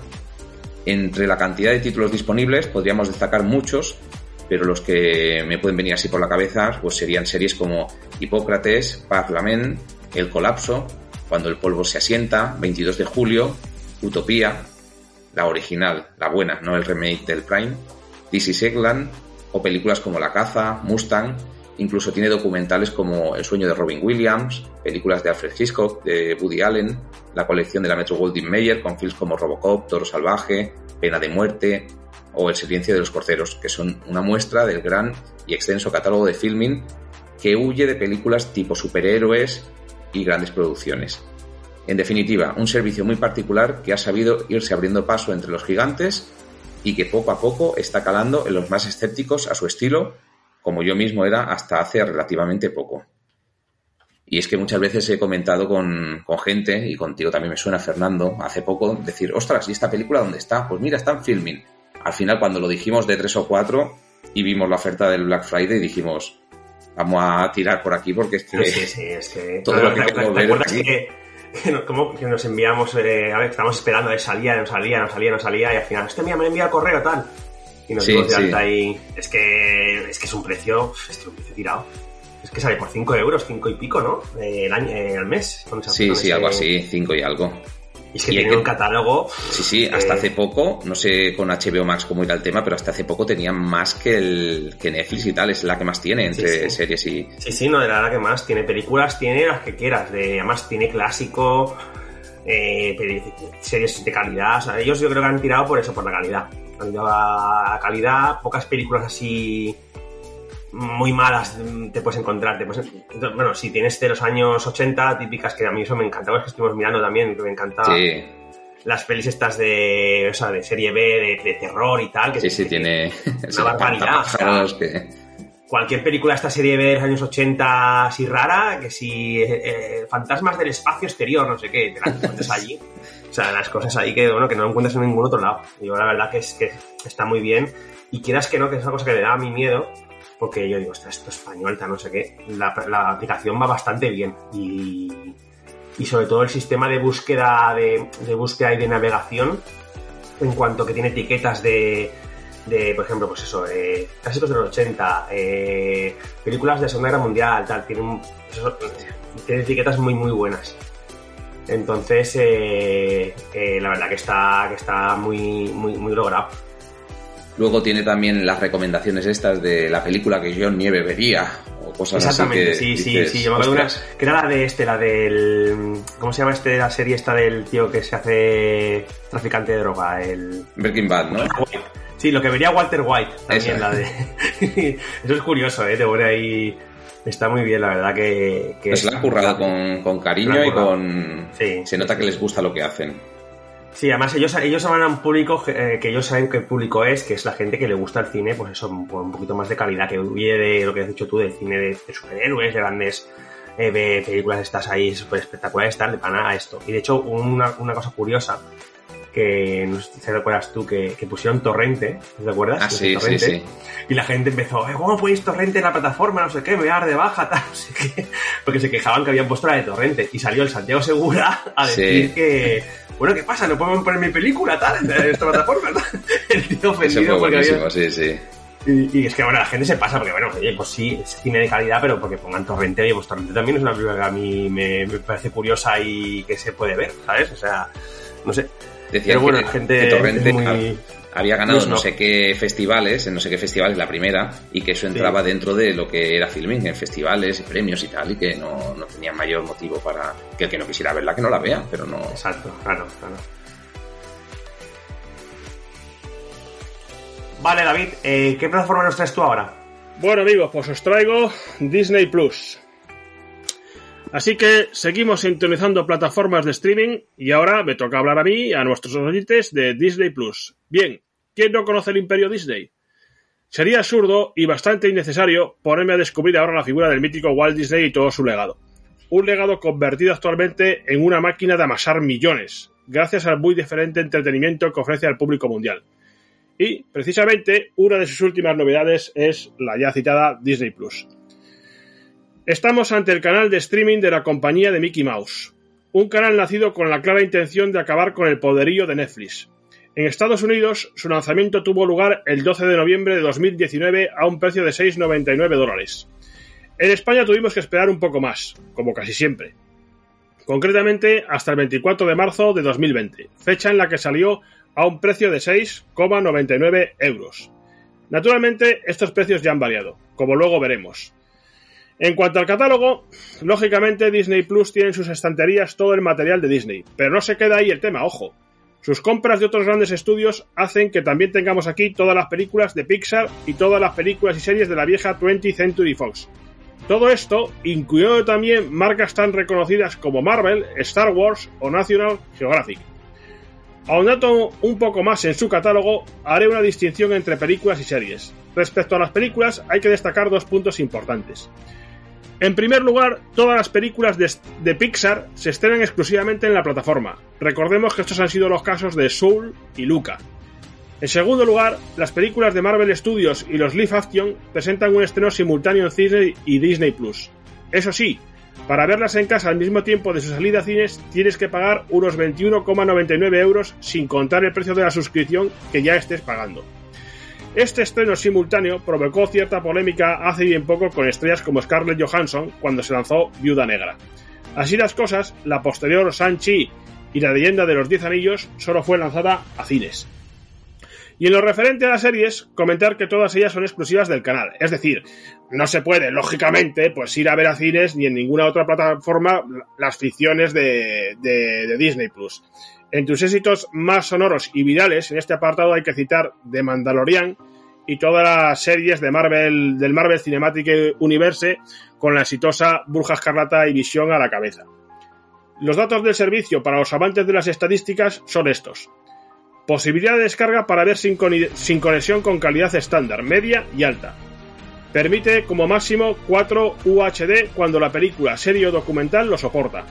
4 reproducciones simultáneas, 7 perfiles personalizables, control parental, 8,99 euros mensuales u 89,90 euros anuales. Periodo de prueba de 7 días y 10 dispositivos registrados. Y ya cerrando, pues comentar que Disney Plus tiene una particularidad que lo diferencia de otras plataformas. Esta característica propia consiste en que al entrar en su universo veremos seis apartados: Disney, Pixar, Marvel, Star Wars, National Geographic y Star. Todo gira en torno a estos apartados ofreciendo un aspecto muy limpio y menos caótico que en otras plataformas. Y hasta aquí amigos os puedo yo hablar de Disney Plus, puesto que la plataforma en sí mm, mm, no la tengo. Es decir, no soy suscriptor. Me parece que nuestros amiguetes Dano y Alex sí son suscriptores y pueden comentar a los oyentes por, otros detalles en los que yo no, puedo entrar. ¿No es, ¿No es, así, amigos? Pues sí, eh, yo la tengo desde el inicio porque la regala, la regalaba o la regala Movistar a los que tenemos según qué tipo de fusión y la verdad es que estoy muy contento con ella. Sí que es cierto que al principio cuando salió parecía que le faltaba un poquito de contenido y tal y se quejaron mucho, pero no sé, yo creo que se ha ido poniendo las pilas y sin ser un Netflix aún, porque siendo Disney es posible que acabe siendo algo igual o superior, pero yo creo que está muy bien, está muy lograda, está muy cuidada, eh, la atención igual que la de Netflix es muy buena, la atención al cliente, que he contactado con los dos estos días y muy bien. Y sobre la plataforma, pues tener todo lo que comentas, Pixar, Disney, eh, National Geographic, eh, Star Wars, todo aglutinado. A mí me parece genial. y además ahora, perdona, las de la 20th Century Fox, ¿no? La franquicia sí, Alien.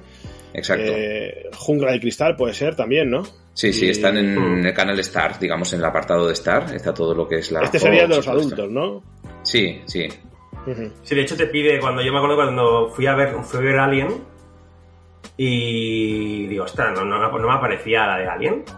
no sé quién me había dicho, no sé si tú, Alex, me habías dicho que estaban todas de Alien y tal. Y quería poner en revisión, no sé si la segunda, la primera, no me acuerdo. Y no había forma de encontrar. pero bueno, es que no está, no está. Y entró y, y busco en Google y ponía, sí, sí, sí, está Alien, están todas de Alien, tal, no sé qué. Y, y, no, y digo, no entiendo que no me aparezca. Y resulta que es que para que te aparezcan, o sea, no, para verla, sino para que te aparezca en el listado, tienes que mm, firmar un consentimiento que eras mayor de edad y no sé qué historias.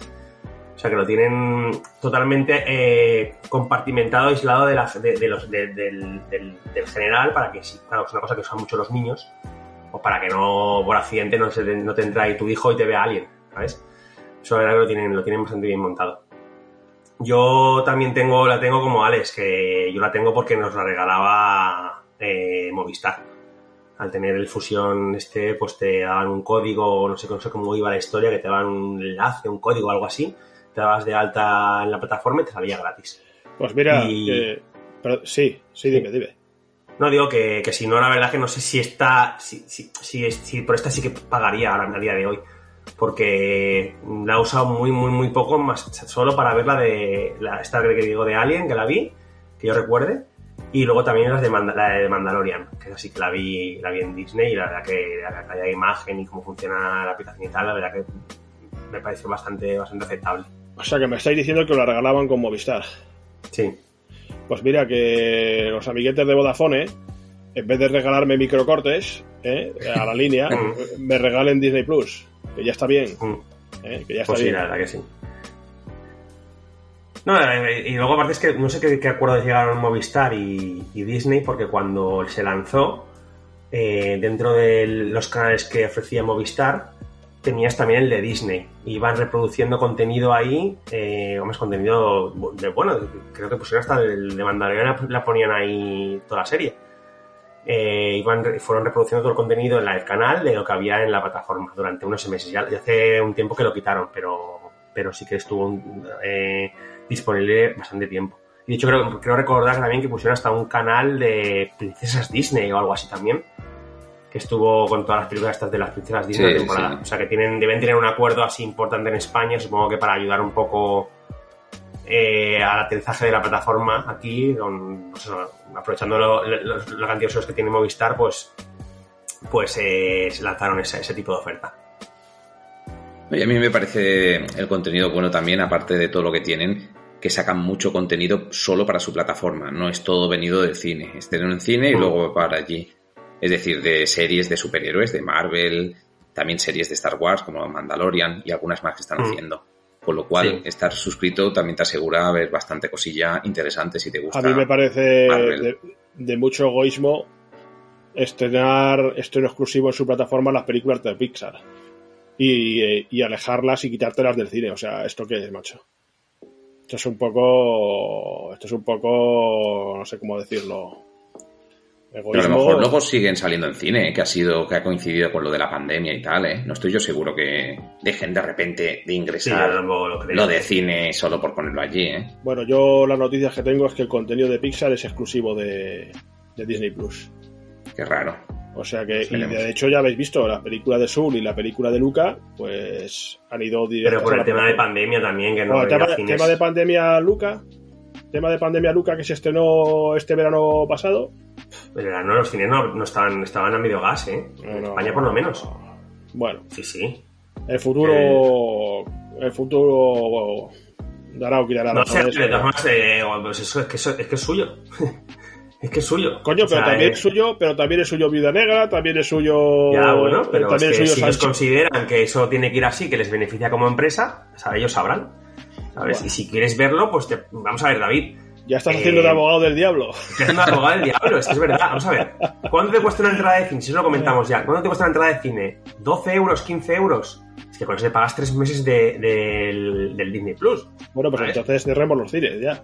No, pero que, pues que si ellos sí consideran que eso es así y que tienen que hacerlo así para ganar clientes de una temporada o para siempre, lo que sea, pues eh, con su pan se lo coman. El que no quiera bien y el que no también. Te puedes quejar, pero es que tú, no estás pagando nada. Claro, Yo, yo lo que hago es el último recurso que me queda, que es el recurso del pataleo, nada más. Bueno, ese no es tu último recurso. Tu último recurso es coger 8,99 y pagarte un mes y verte cosas. Exactamente. ya, Claro, es que nadie te está diciendo que no lo veas, pero ellos consideran que a lo mejor dicen, vamos a poner esto de No sé qué tipo de políticas están siguiendo, estoy haciendo una suposición, pero que ellos digan, para ganar mm, masa de clientes, vamos a poner esto solo para la plataforma. Y el que quiera, que pague 8 euros al mes y lo verá. Y el que no, pues no puede verlo. Ya está. Eso es, así. Entonces, pues, eh, pues, pues, nada. Que no digo que es que sea que esté bien y que esté mal, pero que ellos, pues, yo, pues, es, que es suyo. Es que es, la historia. Oye, pues sí, yo si quieres ver lo mío, pues no es una cosa que ellos hayan que sea una cosa pública y te la hayan prohibido para verla. No, ellos cogen y dicen, pues mira, esto, eh, si quieres verlo, entras a la plataforma y lo ves. Y si no, pues no lo puedes ver. Ya está. Eso yo, yo digo, yo, yo como te he dicho antes, yo te he comentado, yo, voy al cine todas las semanas y me gusta el cine y espero que el cine siga existiendo mm, toda la vida. Pero esta gente, pues es que son, son una empresa, van a ganar dinero y. y los, los cines, los cines terminarán como los videoclubs. Suscríbete un mes, hombre, dale de comer la rata. Digo, ratón. Los cines son los nuevos videoclubs. Escúchame un momento de la pregunta que te hago. ¿Cuál es, cuál es, cuál es la última eh, entrada de cine que has comprado? Creo que fue la de Maligno. De Warner Bros. ¿Esa cuándo, eh? cuando se estrenó? No me suena. No es de James se estrenó hace poco. Un mes o así. No. Pero, pero, tú cuántas veces vas al cine habitualmente al mes? Pagando, ¿eh? No a los estrenos de... Pues hombre, eh, a lo mejor una vez o por ahí. Es que, vamos, si quieres sostener la industria y una vez al cine al mes... Eh, no quieres pagar el streaming, no quieres pagar, vas una vez al mes al cine y claro, que macho, esta gente tiene que comer. Y la rata come, ¿eh? vamos, a ver, vamos a ver, vamos a ver. Yo también eh, pago los gastos de lo que son la página web y evidentemente, pues eso me da derecho, entre comillas derecho, a, ver los pases de prensa. O sea que. Pero es que estás, estás confundiendo. esta gente no, no, ve, no, ve, no, ve, no ve ingresos de, de, la página web. O sea. O sea que claro, eh lo que te quiero decir que, que, que, si quieres, si, se quiere mantener una cosa o si queremos tener un, un contenido de calidad en alguna plataforma de estas, el cine, donde sea. Al margen, al margen, al margen de las películas que compro en Blu-ray y DVD. O sea, es que. Yo te digo, mira, yo, yo eh, se lo comentaba a una amiga, digo, decía, no, es que joder, no abren, no abren, los domingos no abren las tiendas, y yo me gusta ir a ver las tiendas los, los domingos. Y yo le decía, pero bueno, ¿tú cuántas veces has comprado un domingo algo en una tienda? Yo nunca, pero me gustaría verlas. Digo, ah, o sea, tú quieres que la gente trabaje los domingos, que te abran el corte inglés y todas las tiendas estas, pero tú no compras nada. Entonces, no, mantienes en la industria.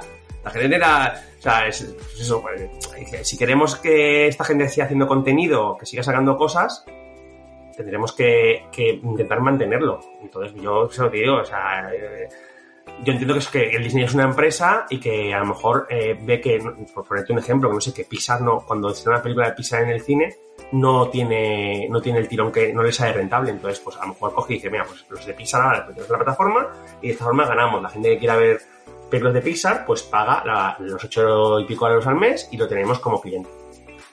O sea, es que hay que ver, hay que ver esta gente como que son una empresa. O sea, esto no son, no son ONGs y tenemos que estar aquí quejándonos de una cosa y de otra y tal igual. Pues que hagan y si no me gusta no pago, me doy de baja o, paso por el aro de pagar lo que, lo que me piden. Es así. Pero bueno. Vale, pues, pues seguimos con, con la plataforma y yo voy a traer eh, la plataforma que es la de Movistar Lite que es, em, bueno, em, se trata de un servicio eh, de video bajo demanda lanzado por Movistar eh, para intentar competir con Netflix, HBO y el resto de plataformas similares. Bueno, a diferencia del Movistar convencional, Movistar Plus convencional no necesita que seas cliente de la operadora. Es decir, no necesitas tener ningún otro servicio contratado para poder utilizarlo. Bueno, el nombre de Movistar Lite ya nos anticipa que se trata de una especie de versión reducida eh, de Movistar Plus. Eh, comparten una misma aplicación y muchos otros contenidos, sobre todo las producciones propias. Se lanzó en el año 2019 y a día de hoy solo está disponible en España, eh, debido a la derecha de los, a la compra de los derechos de contenidos. Mm, según Movistar, está trabajando en lanzarlo también en Hispanoamérica, donde tiene otra plataforma llamada Movistar Play, pero no pueden confirmar aún si finalmente se expandirá allí o no el servicio. Eh, la cantidad de usuarios, eh, este dato pues de momento no, lo han, dado. Como ha dicho antes la de Second Filming, pues hay algunas que lo quieren dar, como ha sido el caso de Amazon, que sí que lo dio, o, Netflix, pero otras pues no te lo quieren decir. El catálogo incluye 8 canales en directo, que son Cero, Vamos, Movistar Series, Movistar Series Manías, Fox, TNT, Comedy, Central y AMC. También nos permite acceder a dos partidos de la NBA, dos partidos de la Liga Iberdrola, la Women's Champions League, el mejor partido de la Liga Andesa, un partido de la Bundesliga, un partido de la Liga Francesa y un partido de la Serie A italiana. Lo que no está incluido es el contenido de la Liga Santander ni la Champions. Eh, además, incluirá todo el contenido propio de Movistar. Series como Hierro, Antidisturbios, Vergüenza, La Peste, etc. Y también programas originales como, entre otros, La Resistencia, Cero en Historia o Leitmotiv. En cuanto a la resolución, eh, nos brinda un 720, eh, que está muy lejana al Full HD y a universos de distancia del 4K o, el Ultra High HD. Permite dos usuarios a la vez, cuatro perfiles y en plataformas lo tenemos disponible en ordenadores, portátiles así como en Smart TV, iPhone, iPad, dispositivos Android y a través del app de Movistar. El precio a día de hoy es de 8 euros al mes. Eh, otra cosa también que comentar es que Movistar, al contratar el, servicio de streaming, Movistar nos, nos eh, regala una línea de móvil asociada al contrato, eh, que cuenta con llamadas a 0 céntimos el minuto. Esta línea no es obligado, obligado, obligado a tenerla activa, y si queremos, pues al contratar el servicio, eh, nos dirá que tenemos que pasar por una tienda de Movistar a recoger la tarjeta SIM. Y bueno, eh, ¿qué opináis vosotros de, esta plataforma de Movistar? Pues opino que la resolución es pésima. Por lo demás, parece interesante. Pasa es que, habiendo lo que hay y a los precios que hay, 8 a lo mejor ahora lo veo un pelín caro. Y mira que no es mal precio, ¿eh? Pero claro, tiene canales propios como Movistar Series y tal, que tienen un buen valor añadido, que hay series que solo se pueden ver allí, con lo cual mm. lo que por un lado me puede parecer caro, quizá acaba compensando y no está mal. Para gente que le interese según qué cosas, pasar por ahí, por el aro, eh, puede ser interesante. David. Eh, yo la verdad que que desconocía que existiera como independiente eh, quizás me podría interesar por los partidos de la Liga CB, pero. Solo da uno al mes, a la semana, no sé si. Que es lo, es lo que quería que me confirmaras, que. ¿Cuántos dan? Creo, tío, tío, creo, porque los partidos de la Liga Andesa dan en, creo que en el canal este Vamos, eh, dan un partido a la semana que es el mejor partido, que es el domingo a las seis y media, me parece. O sea, no puedes acceder a, todo, a lo que son todos los partidos. Pone que el mejor partido de la semana, te pone según y la puedes tú, ¿no? Claro. No, claro, claro. Yo creo que te regalan el de Vamos. Es igual que, el de, que lo de la NBA. La NBA también te regalan los, con los que dan en Vamos, que suelen dar uno o dos a la semana. A mí este canal, pues realmente no me interesaría. Me interesaría más un, un canal tipo Dazón que te da toda mm. la Euroliga. Si me dijeran, no, es que aquí te damos toda la liga endesa. Bueno, pues sí, pero mm. no es el caso. Eh, entonces, pues lo que comento, si me apunto para ver baloncesto, me apuntaría o, o creo que me voy a apuntar ya este año a Dazón para ver lo que resta de Euroliga, que ahí son pues toda la competición. Y hablamos de la mejor competición que hay ahora en Europa. Sí, además dan un, juegan todas las semanas y hay un montón de partidos. Y además, pues no solo la mejor competición de Europa, como he dicho, la mejor competición fuera de lo que es la NBA. O sea que. Mm. Sí, yo tenía, yo, yo me hice de razón para ver la, Euro. O sea que la, elección está clara. Esta, pero luego Movistar la puso gratis, que o sea, puso Dazón gratis en, dentro de la plataforma de, bueno, del, fusión que tenemos. Entonces me, di de baja, no sé yo lo que le pagará Movistar a Dazón o lo, como el acuerdo que habrán llegado. Pero pues, eso que me ahorré porque sí que pagaban, ¿no? no, sé, no, me acuerdo. ¿Tú lo tienes claro cuánto costaba? 9,99. 9,99. ¿Tú, lo sigues manteniendo, Alex? con, no, con el. Al año, al año, Alex, ¿cuánto pagabas? 99 euros, ¿no? Si lo hacías al año, sí. 99 euros. Yo lo tenía con un compañero del trabajo, que le pagué la mitad. Y era su cuenta. El, contenido compartido, ¿eh? Dos simultáneos, sí. Mira, esto, esto se nos ha olvidado de. Esto no nació ahora, lo del contenido compartido. Nació ya. Eh, eh, nació ya con los, con los videoclubs. Porque yo alquilaba una película, el vecino alquilaba otra película. Y, luego, pues, como tenías todo el fin de semana para verla, si alquilabas el sábado o el viernes, pues cuando tú te veías una eh, y el vecino se veía la suya, pues al, final intercambiábamos. Y, el patio de luces, ¿no? Claro, y sacabas, y sacabas el 2 por 1 que sería que, aquí está todo ya inventado, hombre, que el contenido compartido no nació ahora con las plataformas, nació, nació con los míticos videoclubs, joder.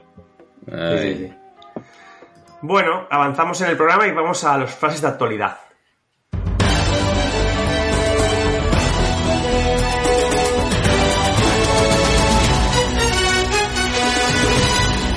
Vale, David, ¿qué noticia nos traes? Bueno, pues por mi parte os traigo una noticia que seguro que interesará a los fans de la franquicia de John Wick.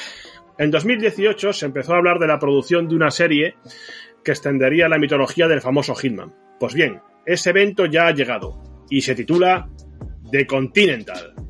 Como bien recordaréis, The Continental es la cadena de hoteles en la que se hospedan los diferentes asesinos de la saga y en los que la violencia está prohibida. En el show se nos retrotraerá en el tiempo hasta el Nueva York de 1975, asistiendo a la creación del famoso hotel. En total, estamos hablando de una miniserie de tres capítulos de 90 minutos que cuenta en su reparto con, ojo, toda una leyenda como Mel Gibson, que es la estrella más destacada. El otro gran protagonista es Colin Budell, recreando la versión del joven personaje interpretado en las películas por Ian McShane. Lionsgate Television es el estudio que nos traerá esta ficción a través de su sello Star, Starz, a ver si lo digo bien, Starz. Por su parte, Albert Hughes y Charlotte Brandstrom estarán en la dirección. Por último, el lanzamiento tendrá lugar el año que viene coincidiendo con la cuarta entrega de John Wick.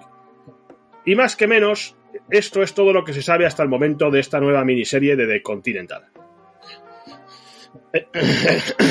no sé si vosotros estaréis interesados en la misma, eh, en, conocer más de la mitología de John Wick, pero aquí queda apuntado el dato. y bueno, y, eh, perdona un momentito, Alex. que ya que estamos hablando de plataformas, si no recuerdo mal, la película de John Wick, la que apostó por ella, la que apostó por ella para traerla a España, fue Netflix. Así que hay que dar el dato también. Mm. ¿Por qué John Wick vamos? Pues la que se va a estrenar en 2022 es la cuarta. Joder, o sea que a estamos hablando de la quinta película. A ver si si va a pasar como con Michael Myers y te va a hacer una visita a John Wick por no saber por qué entrega va. Es que, ah, macho, se pasan con el... otra, otra esta que sale a película por año. Yo, Mira, yo, a mí me yo, quedé, yo disfruté con la primera y la segunda y no sé si también la tercera y tal, pero es que ya, no sé. yo me quedé en la segunda, que era cuando se profundizaba más en, en todo este ambiente de los Hitman, en su universo. Pues con aquellas secretarias, con aquellas secretarias, con aquellos sucursales del, del hotel en Roma. Hmm. La tercera la tengo pendiente de ver. Eh, está en, está en- en- Netflix y le tengo que echar el ojillo. Vale. Bueno, pues yo traigo también, uno, por mi parte, traigo una noticia de uno de los mayores éxitos de Netflix. Eh, me refiero al anuncio de la secuela de Tyler Rake, Extraction. La de acción protagonizada por Prince Headwood, que, vista, que fue vista en 90 millones de hogares, según datos de la propia plataforma.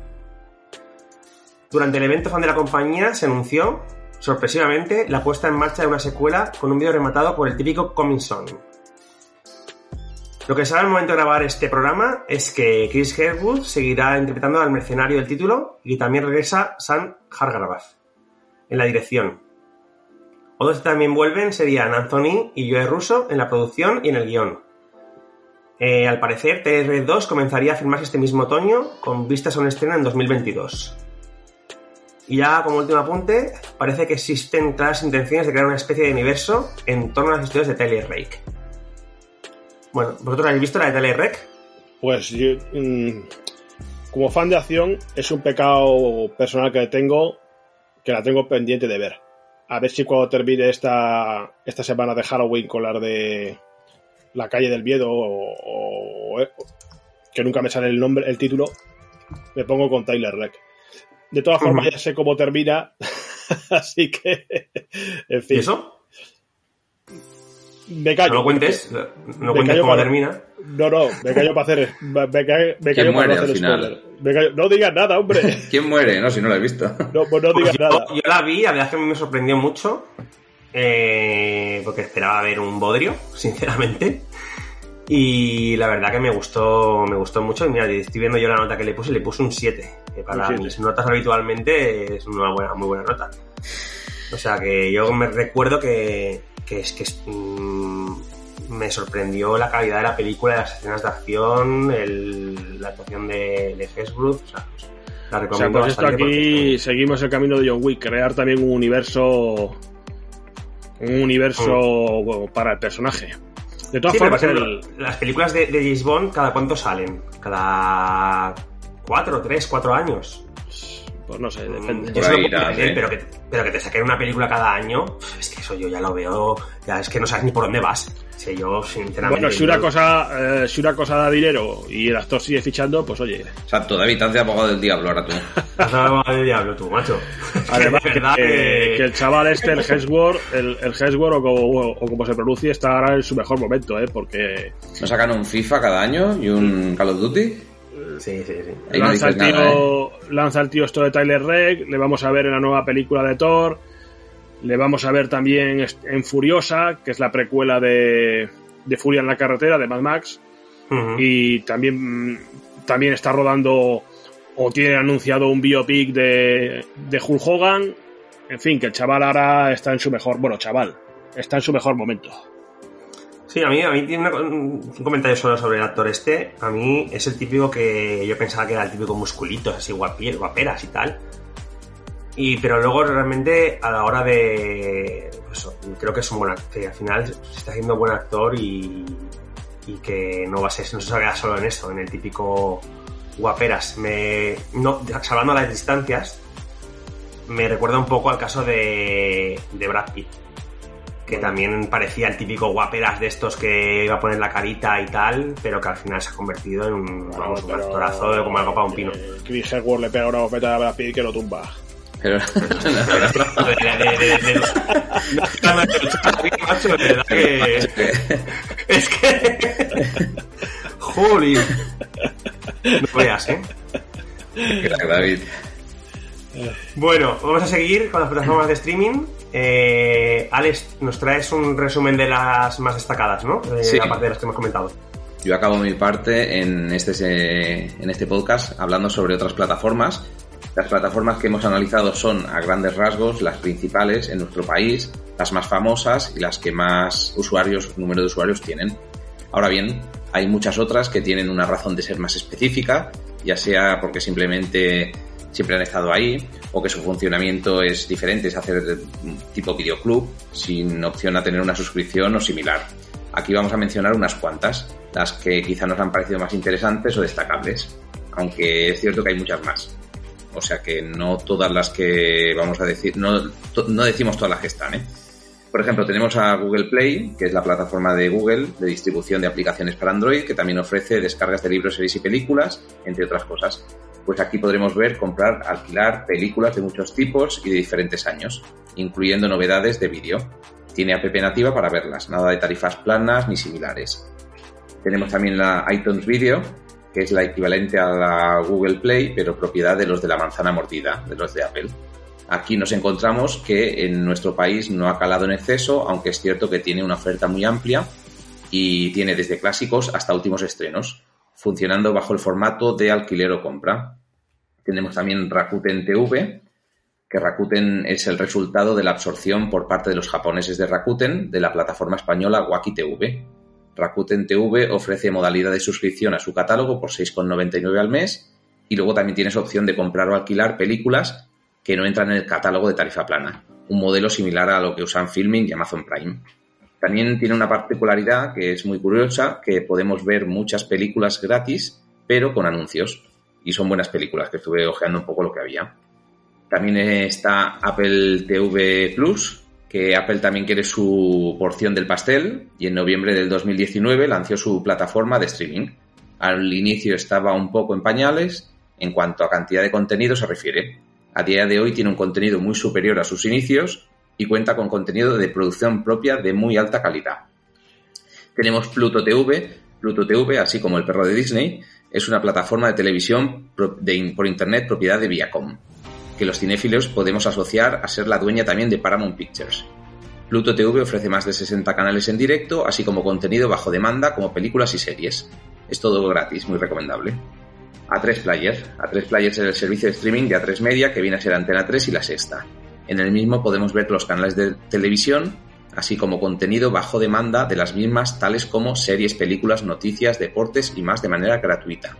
También tiene contenido premium, que es A3, A3 Player Premium, el cual otorga contenido en 4K, Dolby Atmos Vision, descarga de contenidos exclusivos y sin interrupciones. Tenemos Mi Tele, es el servicio de streaming de Mediaset, básicamente Telecinco, 4 y varias más como Boeing, Divinity o Energy. Con dicho servicio es posible ver los canales en directo, así como los canales exclusivos a través de Mi Tele. También tiene contenido bajo demanda, entre los que destacamos películas y series. Igual que a 3 Player Premium, aquí tenemos versión de pago llamada Mi Tele Plus, con diversos contenidos exclusivos. Flixolé. Flixolé es la plataforma de Enrique Cerezo, el actual presidente del Atlético de Madrid al ser productor de cine, ha creado una plataforma de cine español en la que unifica todos sus títulos, disponible en todo el mundo y con un precio de solo 2,99 al mes. Tendremos acceso a más de 3.000 títulos entre series y películas. Planet Horror. Planet Horror se define a sí mismo como el cine para los muy fans del terror. Y no le falta razón, ya que es una plataforma centrada únicamente en cine de terror por un precio de 19,90 al año tenemos acceso a un catálogo de películas para morirse de miedo. Start Play. Start Play es la plataforma de Star en la que por 4,99 al mes tendremos acceso a películas, series y contenido digital. Fubo TV. En Fubo TV podremos ver un aglutinado de canales tales como Movistar Series 2, Calle 13, Paramount Channel y muchos más, ya sea en directo o sus contenidos bajo demanda. Únicamente 3,99 euros al mes tienen la culpa. Y quería haber mencionado también lo comento por si os suena o algo, una, una plataforma de streaming que se llama Acorn TV, que estaba centrada, o está centrada, no sé, únicamente en series británicas. Eh, era muy concreta, pero bueno, tenía su nicho de mercado. Lo que mm. pasa es que llevo días que no puedo acceder a ella. Me da un error, no sé si es que ha dejado de funcionar, no encuentro información. Ahí lo dejo por si algún oyente le suena o sabe algo, que nos lo puede poner en los comentarios y así nos informamos también. Hasta aquí ha sido mi resumen. Yo entré también esa que comentas la última, y me lo dijiste tú que no puedes entrar y tampoco me cargaba ni en el iPad, ni en el móvil, ni en el ordenador, ni nada. O sea que se ve, no sé. Pero no he encontrado nada de que hubiera cerrado, ninguna noticia, con lo cual es raro. Ya. Yo, de las que comentas, eh, conozco Apple Plus, o como, o, como se diga, la de la manzana, Hmm. que creo que están ahí el amigo Spielberg y, y James Wan, que andan haciendo, no, James Wan no, este otro, el Shyamalan, Shyamalan, que andan Sí. haciendo series y, y películas, me parece. O están de productores, algo así. Yo, esa, yo la de Apple TV, esta, la Apple Plus, perdón. eh, no sé qué compramos, no sé si un iPad o un iPhone, no sé qué nos regalaban unos meses con, con la plataforma. Pero, vamos, ya vimos una que se llama The Servant, que es una serie así de terror. Sí, esa es la de Shyamalan. interesante. La que estuvo involucrado Sí. Shyamalan. Sí. Y está bien, pero vamos, el catálogo a día de hoy es bastante reducido. Bueno, a día de hoy. Y también, estuve, era- también era creo que reducido. está la serie esta del Jason Momoa, no me acuerdo ahora cómo se titula, pero Sí. que ahora ha fichado también a Bautista para la segunda temporada. Y ahora van a hacer una que se la ponen muy bien, que la gente está con un IP que te mueres, de, ¿cómo se llama? Fundación, creo que se llama, las del... Las del Isaac Asimov. Sí, sí. Las de la superproducción y tal. Bueno, el caso es que vayan sacando material. Hmm, sí. Y bueno, de Rakuten, yo tengo cuenta en Rakuten y he alquilado he alquilado varias películas. Y finalmente también conozco la de Starz. La de Starz la conozco porque algunas de las series de Starz te las, te, te las puedes co- coger en el videoclub de, de Vodafone. Están, Las ponen en abierto una temporada y, y las puedes ver ahí. Y eso Bueno. es lo que. De las que ha comentado Alex, son las que. Son las que más, más que menos conozco. Las otras ya me pillan un poquito lejos. Vale. Bueno, pues yo finalmente mm, no voy a hablar de una plataforma de streaming, sino que voy a hablar de, de una aplicación para encontrar contenido. Se trata de UseWatch. Eh, ¿Quién no ha perdido minutos y minutos buscando qué serie o peli ver en un determinado momento? Pues bien, esta aplicación es solución a esto. Solo se- seleccionar las plataformas a las que tienes acceso, entre más de 15, como Netflix, HBO, Amazon Prime, bueno, también tienes un montón disponibles, y elegir al menos 5 títulos que te interesen de esta amplia lista. Eh, luego pones que, que entre series, documentales, realities y películas, y ya, su algoritmo se encarga de mostrarte los contenidos más relacionados con tus preferencias. De entre todo casi el infinito catálogo de los diferentes proveedores. Además, dispone de un puente buscador, introducimos la película o serie que queremos ver y nos mostrará en qué plataforma se encuentra disponible. También podemos filtrar por director, actores, género, plataformas. Además, cuando entras en la ficha de un título nos muestra mucha información útil, como su sinopsis, reparto, director y hasta la nota que tiene en Internet Movie Database. En la parte inferior también nos recomendará contenido relacionado con esta peli o serie. También tenemos un apartado de novedades y otro con el contenido más popular del momento. Podemos ir añadiendo pelis o series a nuestra propia watchlist, que es la típica lista de favoritos. Y bueno, como curiosidad también, eh, decir que ha incorporado una herramienta nueva, que por el momento solo está disponible en inglés, que te permite escribir la- una trama y te muestra los contenidos que más se le parecen. No sé si conocéis la plataforma. Sí, yo la he usado un par de veces, pero tampoco he profundizado, tampoco he profundizado o, anda, o ahondado en, en- en la misma. Me quedo con lo, con lo que has dicho, con lo que has dicho tú. Muy bien. Sí, yo también la uso bastante desde que me lo dijiste tú, que no la conocía. Y sé que hay más aplicaciones, pero la verdad es que paso de probar ninguna porque esta me va muy bien. Sí que es cierto que alguna vez no te pone Sí, dónde está alguna, y tal, claro. pero vamos. Es muy difícil tenerlo actualizado sí, también. exacto, es casi imposible. Entonces Mm. yo me doy por satisfecho con lo que da. Puedes, ver lo que dices tú, ponerlo en favoritos y yo voy buscando allí. En favoritos a ver Ah. dónde los ponen, de vez en cuando. Sí, además lo de, la- lo de las novedades y el más popular también a mí me sirve a veces para ver qué, qué se mueve por, por las plataformas estas donde la gente está viendo y todo eso y, y yo sí que la uso bastante, es bastante recomendable. Y bueno, pues nada, vamos a finalizar eh, con el apartado del club.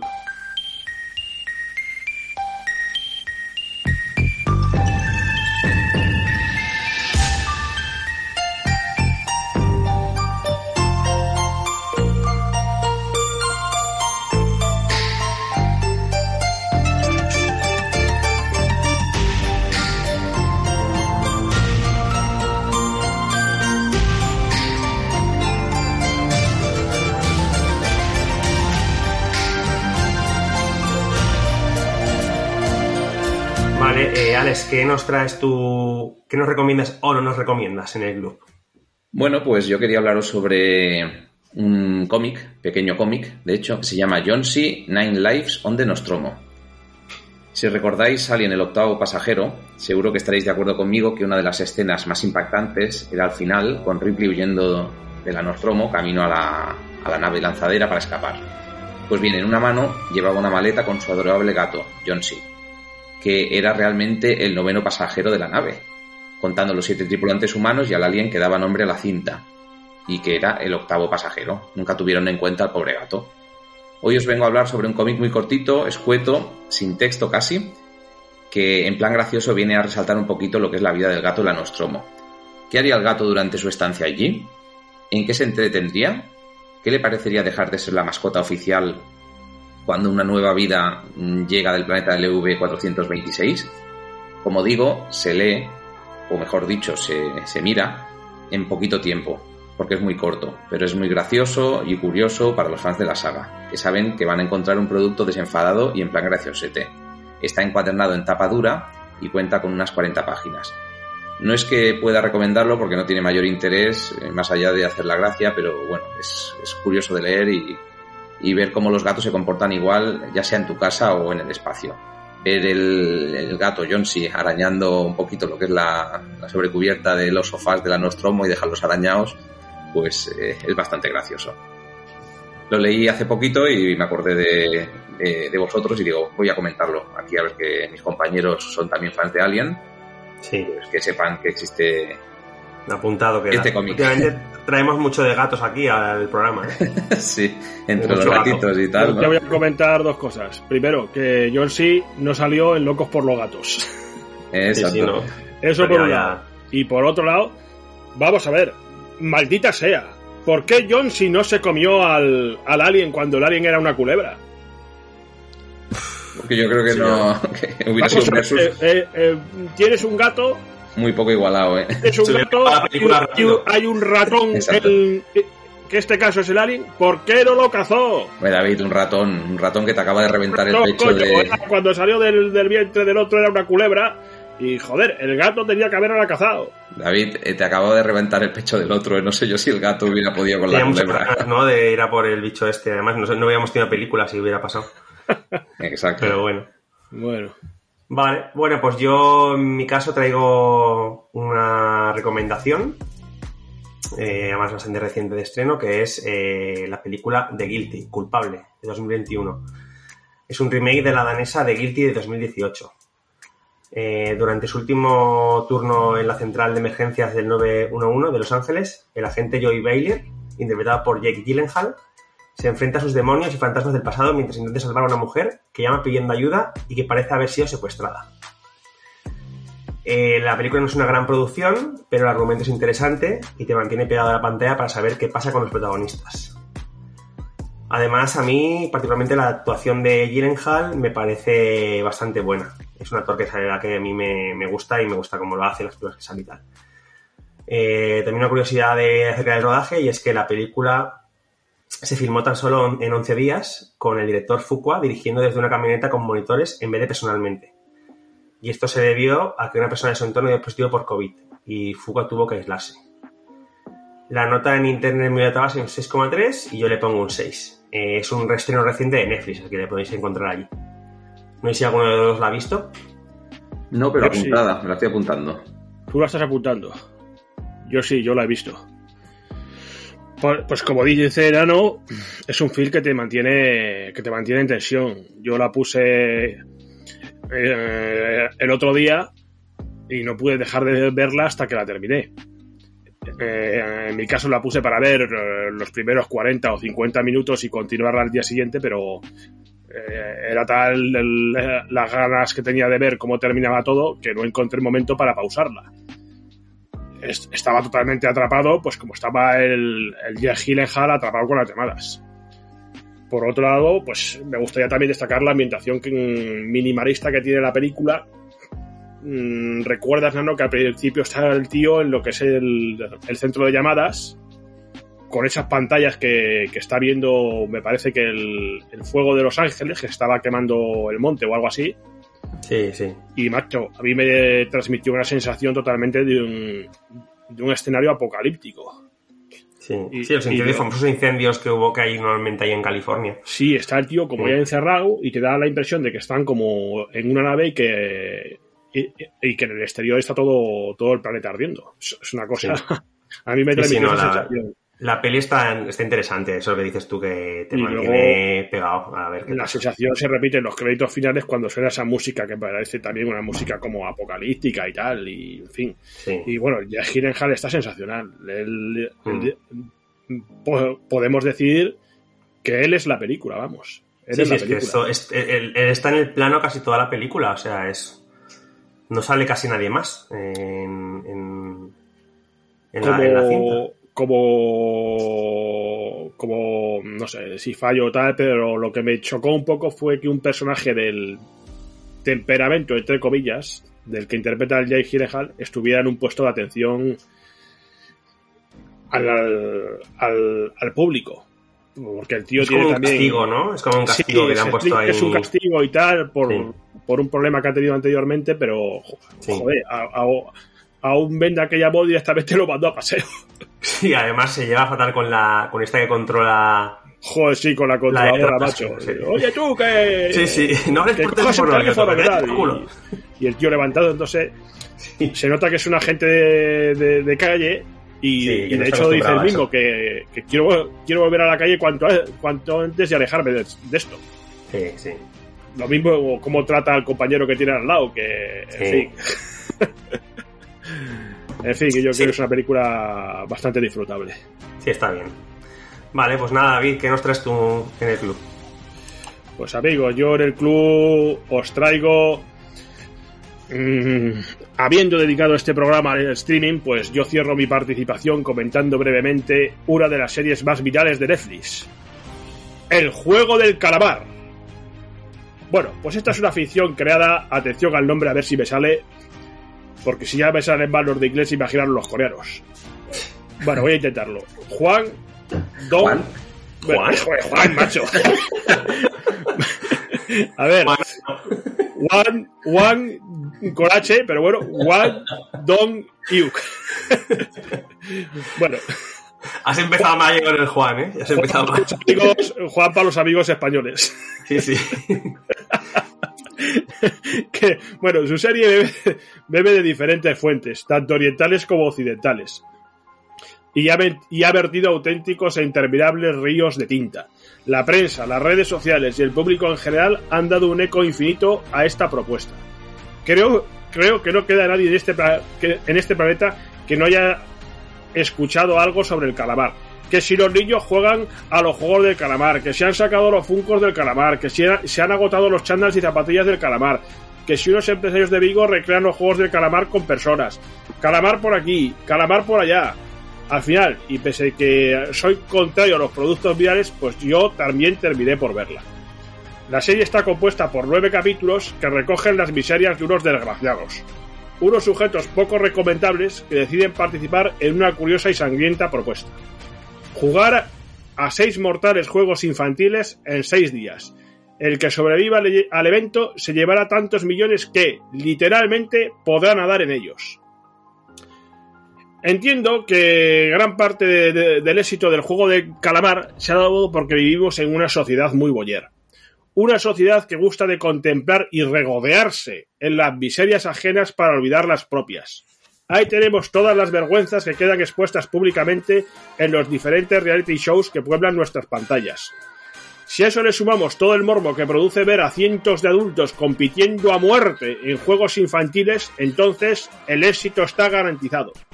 Lógicamente, el juego del calamar es una ficción, pero es, como esto sigue así, más pronto que tarde se convertirá en realidad, si no lo es ya.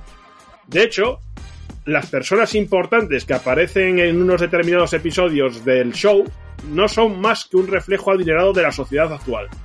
Un tipo de sociedad que cada día va pidiendo más carnaza. Y esto es lo que os puedo comentar del juego del calamar a la espera de reseñarla en Cine y Cine. No sé si la habréis visto, si sois, si seréis ya calamares o no, pero yo, yo he sido calamar. Y ahora quiero Ahora quiero las camisetas del calamar, quiero el chándal del calamar, quiero las zapatillas del calamar, Uy, quiero todo del calamar.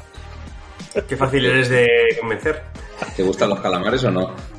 Y me gustan los calamares. Y la tortilla de patata. Y la, to- y la tortilla de patatas.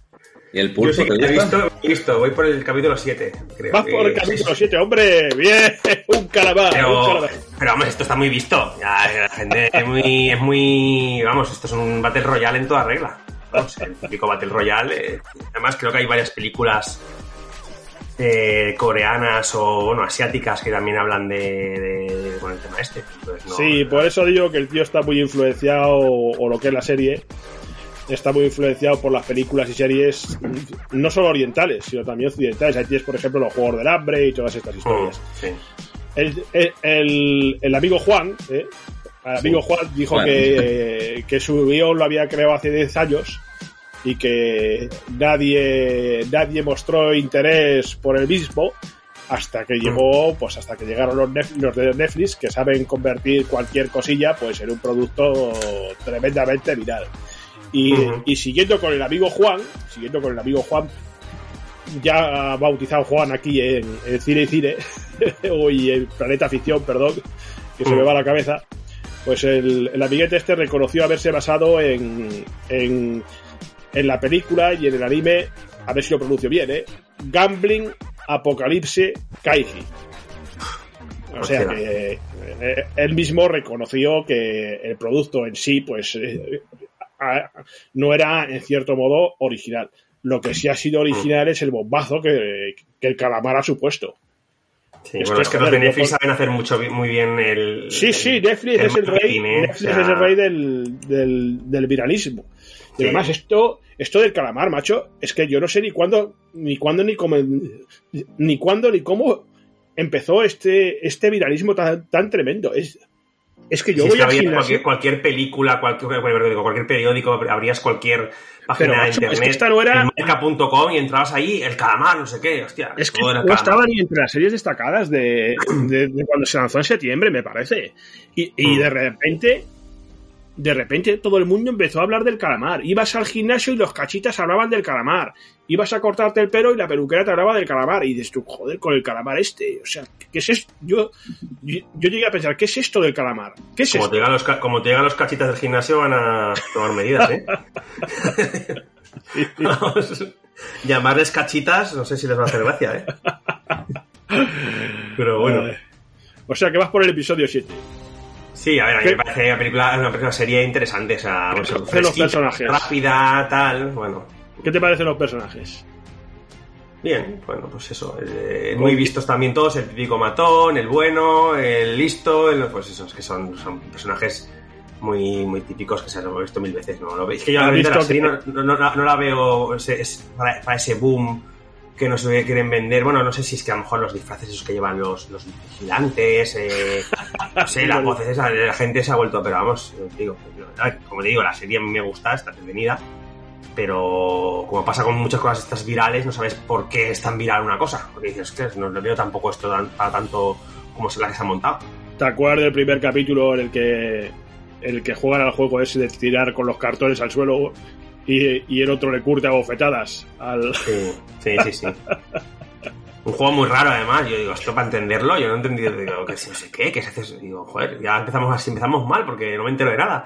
y luego el juego. y luego los protagonistas macho que los dos habían hipotecado a sus propias madres, o sea, más miserables, claro, no, todos más los- miserables no pueden ser, Claro, macho. todos los que meten ahí son de las mejores casas, ¿sabes? Vamos. Pero bueno, sí, eso, detenidilla. Y, Y yo cómo, les ponen, y cómo les ponen la, la hucha esa del, ce- del cerdito arriba, arriba del todo, Sí, para que no pierdan de vista el objetivo del dinero. Y cada vez, cada, vez- cada vez que cada vez que la palma uno, tiran un fajo de millones al, al cerdito. Sí, sí, sí, sí, sí. Está, Está bien, muy está bien, la verdad. está, está, está curioso el tema. Bueno, pues eso, esta ha sido mi aportación de hoy al, al viralismo de Planeta Ficción. Muy bien, gracias, David.